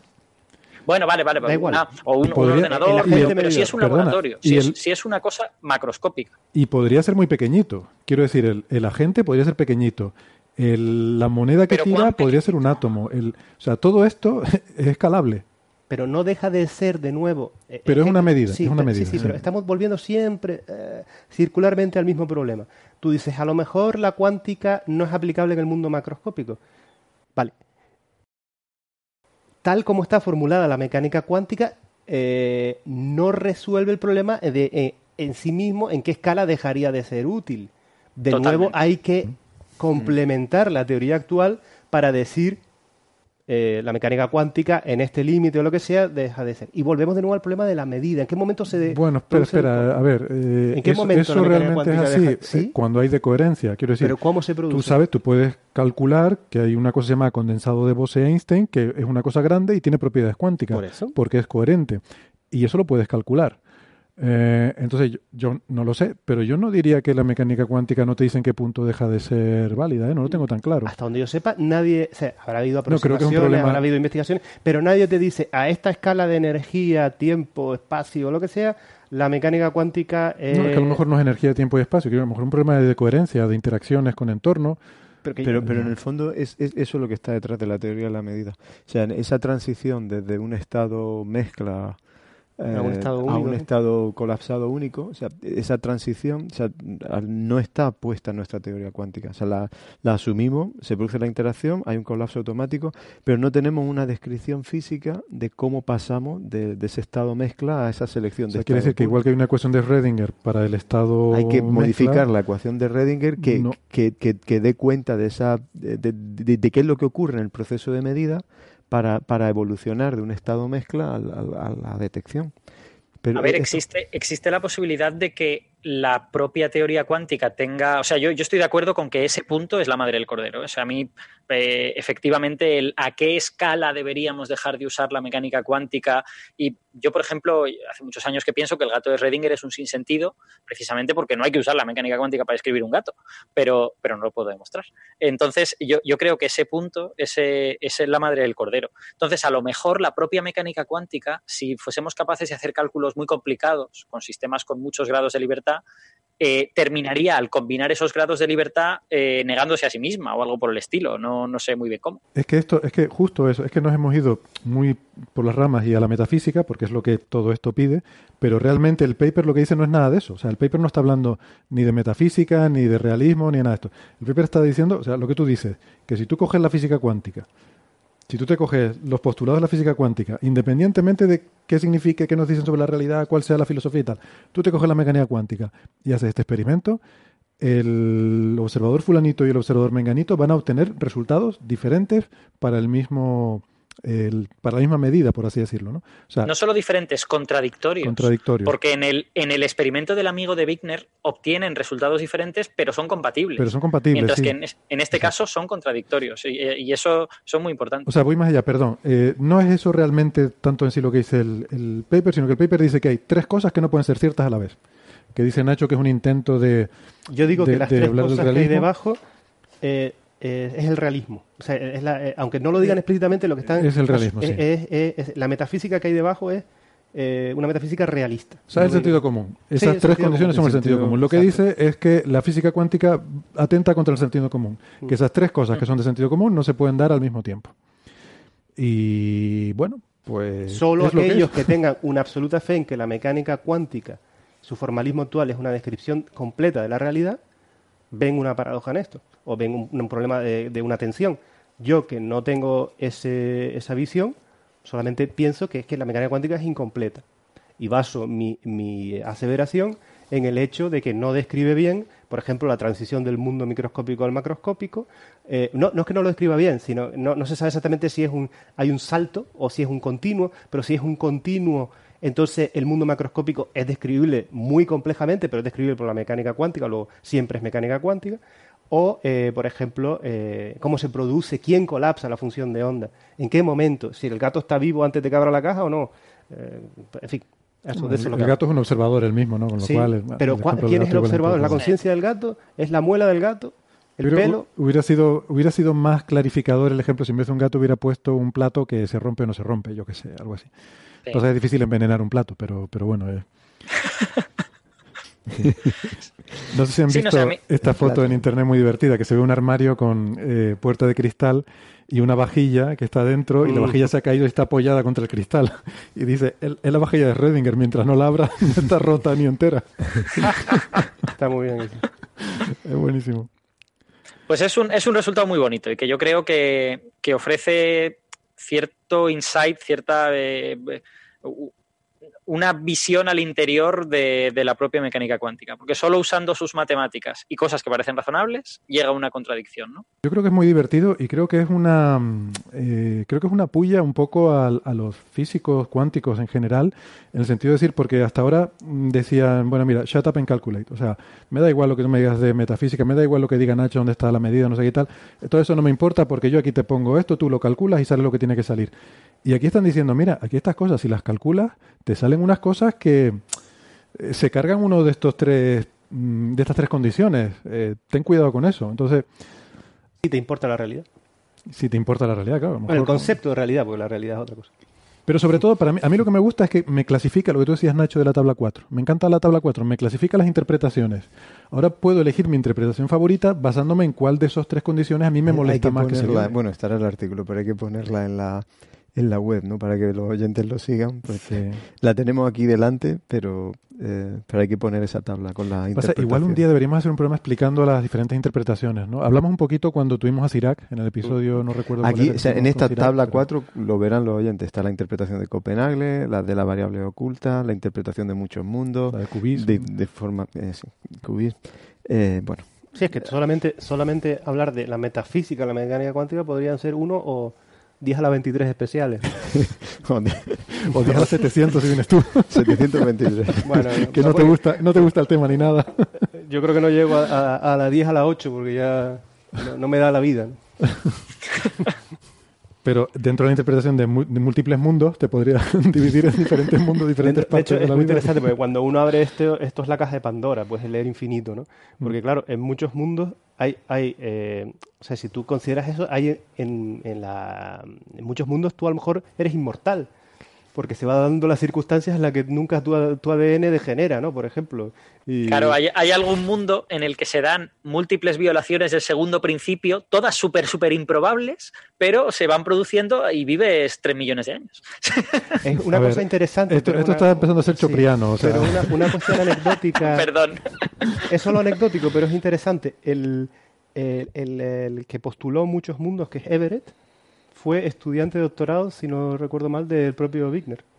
Mientras que Wigner decía que la, el, agente que colapsaba la función de onda, eh, es decir, por lo tanto producía la medida, era la conciencia, su propio estudiante de doctorado eh, dijo que no, que, que, era la, que se iba, eh, la realidad se iba bifurcando eh, ¿Tú diferentes realidades. Ese pobre chaval, la de comida de cabeza que se habrá tenido que aguantar con su, con su jefe. Es que es normal que haya cogido la postura opuesta. Es que te pones a discutir con tu director de tesis, se pone a comerte el coco con que no sé qué, y la conciencia y tal, que tú dices. Yo sé que, a, muchos, a muchos este tema le puede parecer como. El supervisor era Wheeler. No, pero también ah, Wigner, ¿no? Wigner también. Mira a ver si. Bueno, me parece que. Eh, yo me, encontré creo haberlo leído. Pero... Wigner. Yo pensé que era Wigner. Eh, John Wheeler era el que le, le supervisó la, tesis. Sí, no, decía la, pronunciación no, de, por qué estaba relacionado del amigo de Wigner. Yo pensaba que era Wigner. Me pareció leer que era... Pero bueno, eh, no sé si en la Wikipedia lo leí o no. Em, mm. Lo que quiero decir con esto es que si uno se coge y la postura muy pragmática, como la mecánica cuántica funciona también, ¿qué más nos da? Pero yo creo que en algún momento determinado eh, hay problemas de problemas muy muy fundamentales a los que la física actual no tiene respuesta, como por ejemplo eh, la flecha del tiempo o la, por ejemplo la, teoría de la conciencia, o sea, qué es la conciencia y todas estas cosas, creo que hay muchísimos problemas fundamentales que no van a poder estudiarse desde el punto de vista físico hasta que estos problemas eh, dentro de la mecánica cuántica eh, se desarrollen. Es mi intuición. ¿Vale? Y, eso, a quien le pregunte, ¿eh? para mí eso no son problemas. Bueno, Sí, efectivamente. Yo, yo para mí la conciencia será una cosa trivial en el momento en que sepamos usar, en que sepamos modelizar el cerebro. Yo, creo que está mm, sobrevalorado ese problema. No, porque creo que está muy, muy relacionado con el tema, por ejemplo, de la inteligencia artificial. Produciremos mucha. no, déjame, déjame decir, bueno, puedo estar equivocado, por supuesto, pero, eh, por ejemplo, yo creo que produciremos en los próximos años muchas máquinas inteligentes más inteligentes que nosotros en muchas cosas, pero no conscientes. Entonces, puede que esté diciendo una tontería, pero esa es otra historia. Solo quiero constar que discrepo mucho con eso, pero no tengo tiempo para entrar en esa discusión. Eh, para verificar lo que Nacho decía. Eh, hizo tesis de máster con, con de alguna forma está pero la, la, de doctorado con, vale, pero está relacionado con... Vale, vale. Pero sí, le dio clase Wigner, sí. Muy bien, apasionante, eh, genial, me lo paso muy bien con el tema. Si quieren concluimos ya, porque la verdad que vamos pasadísimos de tiempo. Concluimos llevamos ya? Una preguntita de oyente, pues llevamos ya, vamos, vamos dos horas y media. Nada, hombre. Eh, una preguntita de, de, oyente, venga, una, una sola, que tengo mala conciencia yo, hablando de conciencia cuántica. Aquí yo tengo la conciencia cuántica mala. Señales, señales, señales de los oyentes. De los oyentes.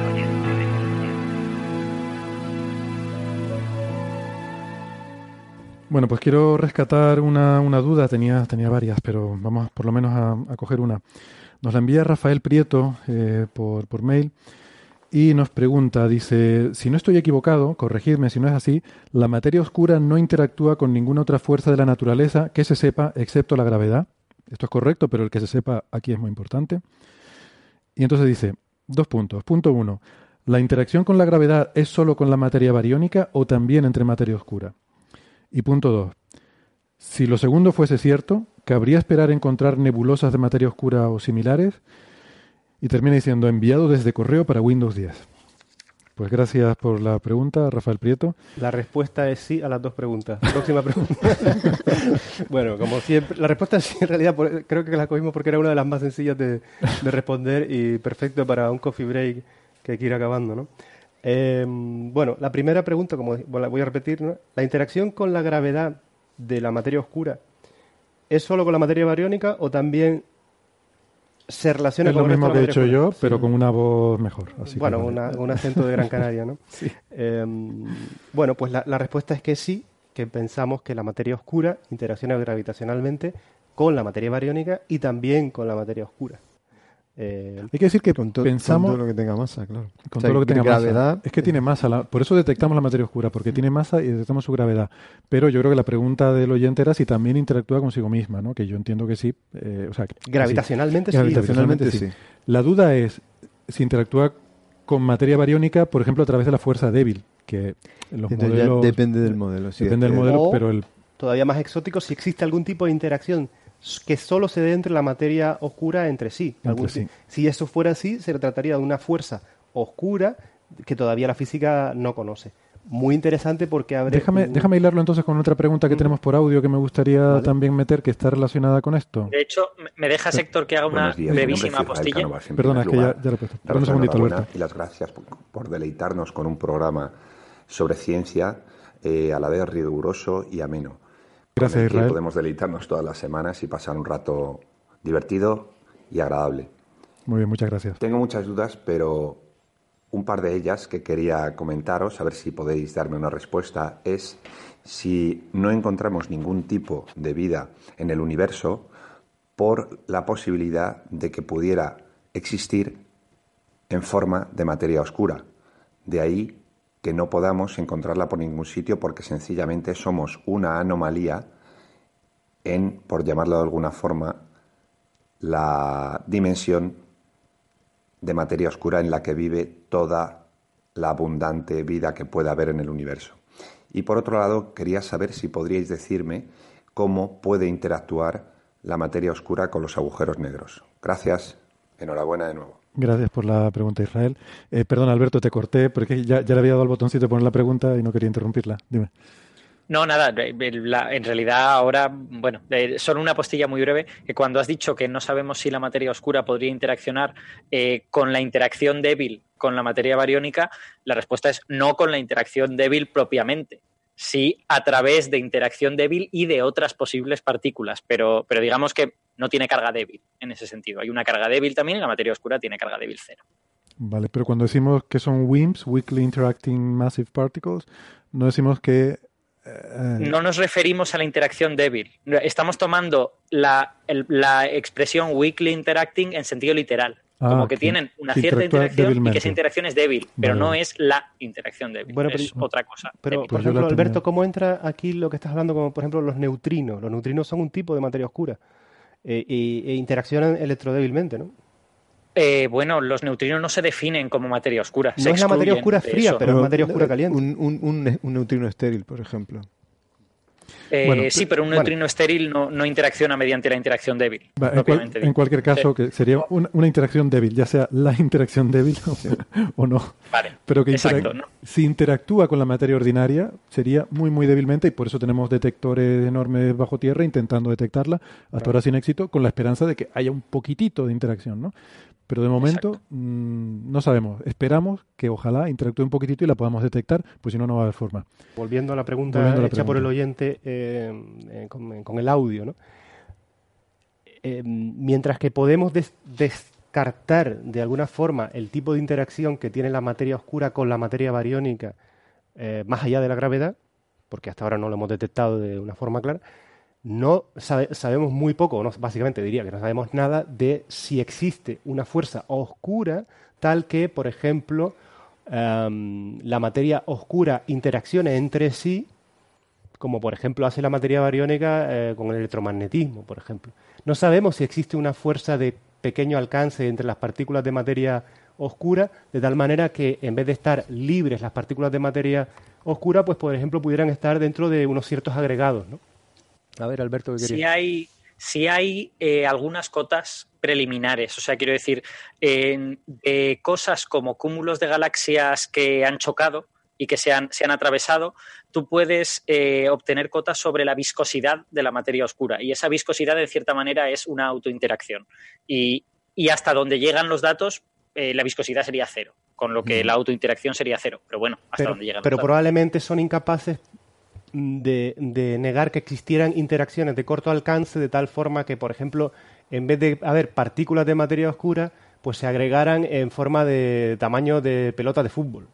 No, Exacto. no, habría forma observacional eh, actual de descartar eh, una fuerza que tuviera una escala típica. ¿no? Por ejemplo, si lo que nos mantiene a nosotros unidos, eh, digamos, a nuestras escalas típicas, seres humanos, plantas, em, no, los planetas no, animales o lo que sea, todo lo que esté, digamos, a escala del orden de metros, que básicamente lo que nos mantiene unidos es el electromagnetismo. Entonces, esas escalas, esas escalas son em, eh, inexplorables actualmente eh, desde el punto de vista astrofísico. Bueno, yo, diría que planetas también, porque si no, no habría planetas. Quiero decir que habría una gravedad y tal, pero las partículas no condensarían y no formarían objetos, ¿no? bueno, todo, lo que sea, vale, pues pon, la escala, el orden, no sé, las estrellas, no sé, lo que quieras decir, autogravitante que se soporte por gravedad pura. Cualquier cosa que forme objetos, yo diría, que forme estructuras, ¿no? O sea, lo que sabemos de la materia oscura que vemos en las galaxias son halos difusos, que es eh, que son más o menos esféricos porque en principio es lo que esperaría si no hay interacción, ¿no? Están las partículas flotando como un fluido, ¿no? Estamos buscando a ver si hay subestructura ahí, ¿no? Si hay corrientes, ¿no? Tú sabes más de eso, esto, ¿cómo llaman? Streamers, ¿no? De materia oscura, pero de momento... Corriente de marea, ¿no? Tidal Sí. Mm. no sé, eh, a ver, no está descartado que tengan alguna interacción y que por lo tanto puedan formar cosas, aunque esa interacción tendría que ser en algunos aspectos diferentes al electromagnetismo que conocemos, porque por ejemplo el electromagnetismo sí induce cierta viscosidad en las nubes de, gas que, conocemos y que podemos observar. Pero si la materia oscura tiene una interacción análoga, no induce esa viscosidad. Tendría que ser diferente en algún aspecto. Yo lo que, lo que me dijeron, entroncando con lo que decía Nacho, una, persona que se dedicaba a esto, es que si la materia oscura formase eh, clamps, formase grumos, cosas del tamaño, por ejemplo, de un coche, o del tamaño de un ser humano, eso sería súper difícil de detectar en los, en los experimentos de detección directa, porque tendría, tendría que dar la casualidadísima de que pasase un coche de esto de materia oscura por dentro de tu pequeñito experimento que está en la Tierra y entonces a lo mejor detectarás algo. De hecho, esto, esto que comentas es súper interesante porque podríamos, después de estar 500 años buscando la materia oscura, eh, llegar a eh, decir, pues mira, no encontramos la partícula de materia oscura y simplemente por el hecho de que forma agregados del tamaño, de tamaño macroscópico, pues se da la puñetera casualidad de que la probabilidad de que pase por los laboratorios de la Tierra es cero. Exacto. Y entonces, aunque estuviéramos rodeados de materia oscura, eh, es que es un, por, es un tema eso, muy importante. Por eso para mí, por eso para mí estas medidas de la, de la viscosidad de las nubes de materia oscura son relevantes, ¿no? Porque de alguna manera te ofrecen una cota como de parecida puede ser esa autointeracción a las interacciones que conocemos. ¿no? Claro, puede haber una autointeracción, pues es muy diferente, de, no sé, de muy corto alcance, que forme estos agregados, pero al cabo de un metro ya no, ya no se vean las partículas de materia oscura, yo qué sé. Bueno, por responder a las preguntas entonces... respondemos la última, entonces ya acabamos, ¿te parece? La última que decía... Em, ¿me, dejáis, ¿Me dejáis que haga un comentario más sobre, sobre la pregunta de si puede haber vida hecha de materia oscura? Mm, sí. Em, yo le diría al oyente una cosa más, aparte de lo que ya hemos dicho, que es que eh, no necesitamos preguntarnos si la vida que no encontramos está en forma de materia oscura. Ya es bastante raro que no haya vida en forma de materia bariónica, porque hay mucha materia bariónica y, y organizada de una manera muy rica, ¿no? Entonces, quiero decir, nos podemos además preguntar si habrá vida de materia oscura, pero, pero buscar vida de materia bariónica sigue teniendo sentido, ¿no? No, no hay, una cosa no tiene por qué excluir a la otra. No excluye la otra, ¿no? Que haya o que no haya vida oscura no tiene nada que ver sobre que haya o no haya vida bariónica. Además, si existiera... en cualquier caso sería sorprendente. Si existiera vida de materia oscura no la podríamos ver ni, ni siquiera darnos la mano, así que no sería una buena película de ciencia ficción tampoco. Exactamente. Sería más interesante preguntarse si hay vida de antimateria en galaxias de antimateria. Y entonces sí que mejor, a lo mejor, a lo mejor explica la, a lo mejor explica las apariciones podríamos, podríamos comunicarnos con ondas gravitacionales. Porque como los dos hacemos gravedad, pero es un poco difícil. O, neutrinos, quizás, ¿no? En fin. Bueno, respondo a la última pregunta del, por escrito que decía, si, si la materia oscura interacciona consigo mismo a través de la gravedad, ¿Cabría esperar encontrar nebulosas de materia oscura o similares? Bueno, yo entiendo que aquí por nebulosa voy a darle el sentido más eh, genérico a la palabra nebulosa e incluyo la palabra galaxias, ¿no? Y la respuesta es sí, sí, efectivamente, la teoría actual de, formación de galaxias eh, asume que hay eh, un montón de, galaxias oscuras sin, con muy poquísimo contenido en gas, de tal forma que no han formado estrellas, o incluso sin contenido en gas. Y de hecho, una de las formas que por las que se intenta ver si esta predicción del modelo de materia oscura fría es correcto o no, es a través, por ejemplo, de si estos halos, que se llaman halos de materia oscura, que están alrededor de nuestra galaxia, al pasar a través del disco de estrellas, pues lo calientan, o si, por ejemplo, generan eh, em, eh, un lensing, ¿no? el lensing gravitatorio, eh, efecto de lente gravitatoria, por ejemplo, cuando estamos mirando hacia, hacia otras galaxias, ¿no? otros cúmulos. Eh, por lo tanto, sí, es decir, la teoría actual predice que, estamos rodeados de pequeñas galaxias de, de materia oscura. Muy bien. Estupendo. Pues eh, si les parece satisfactoria las explicaciones a Alberto y Bea y no tienen nada más que añadir, podemos ir concluyendo el programa. Colapsamos aquí. Colapsamos. yo, yo, voy a, sí, yo voy a colapsar. Ya voy a coger una taza de café de esa, pues si no, no salgo de aquí hoy. Bueno, muchas gracias Alberto. José Alberto, Bea, Nacho, ha sido un placer, eh, me lo he pasado muy bien, ha estado muy divertido el programa, he aprendido mucho. Gracias, amigas. Gracias, Héctor, a ti también. Sí, yo creo, yo creo que lo hemos dejado votando para hacer un especial sobre interpretaciones de la mecánica cuántica. ¿eh? Ahí lo o no. Ahí lo dejas, ¿no? no. O quizás ya lo hemos hecho en otro mundo o no localmente, en otro sitio, lo hemos hecho. O tal vez algunos diría, están escuchando ese especial en lugar de este capítulo. o yo diría que quizás, que quizás lo hayamos hecho o quizás no. O quizás no. Ahí dejamos... Eh, hay un 50% de probabilidad, lo hemos hecho o no lo hemos hecho. Bueno, amigos, un abrazo, hasta la semana que viene. Hasta luego. Hasta luego.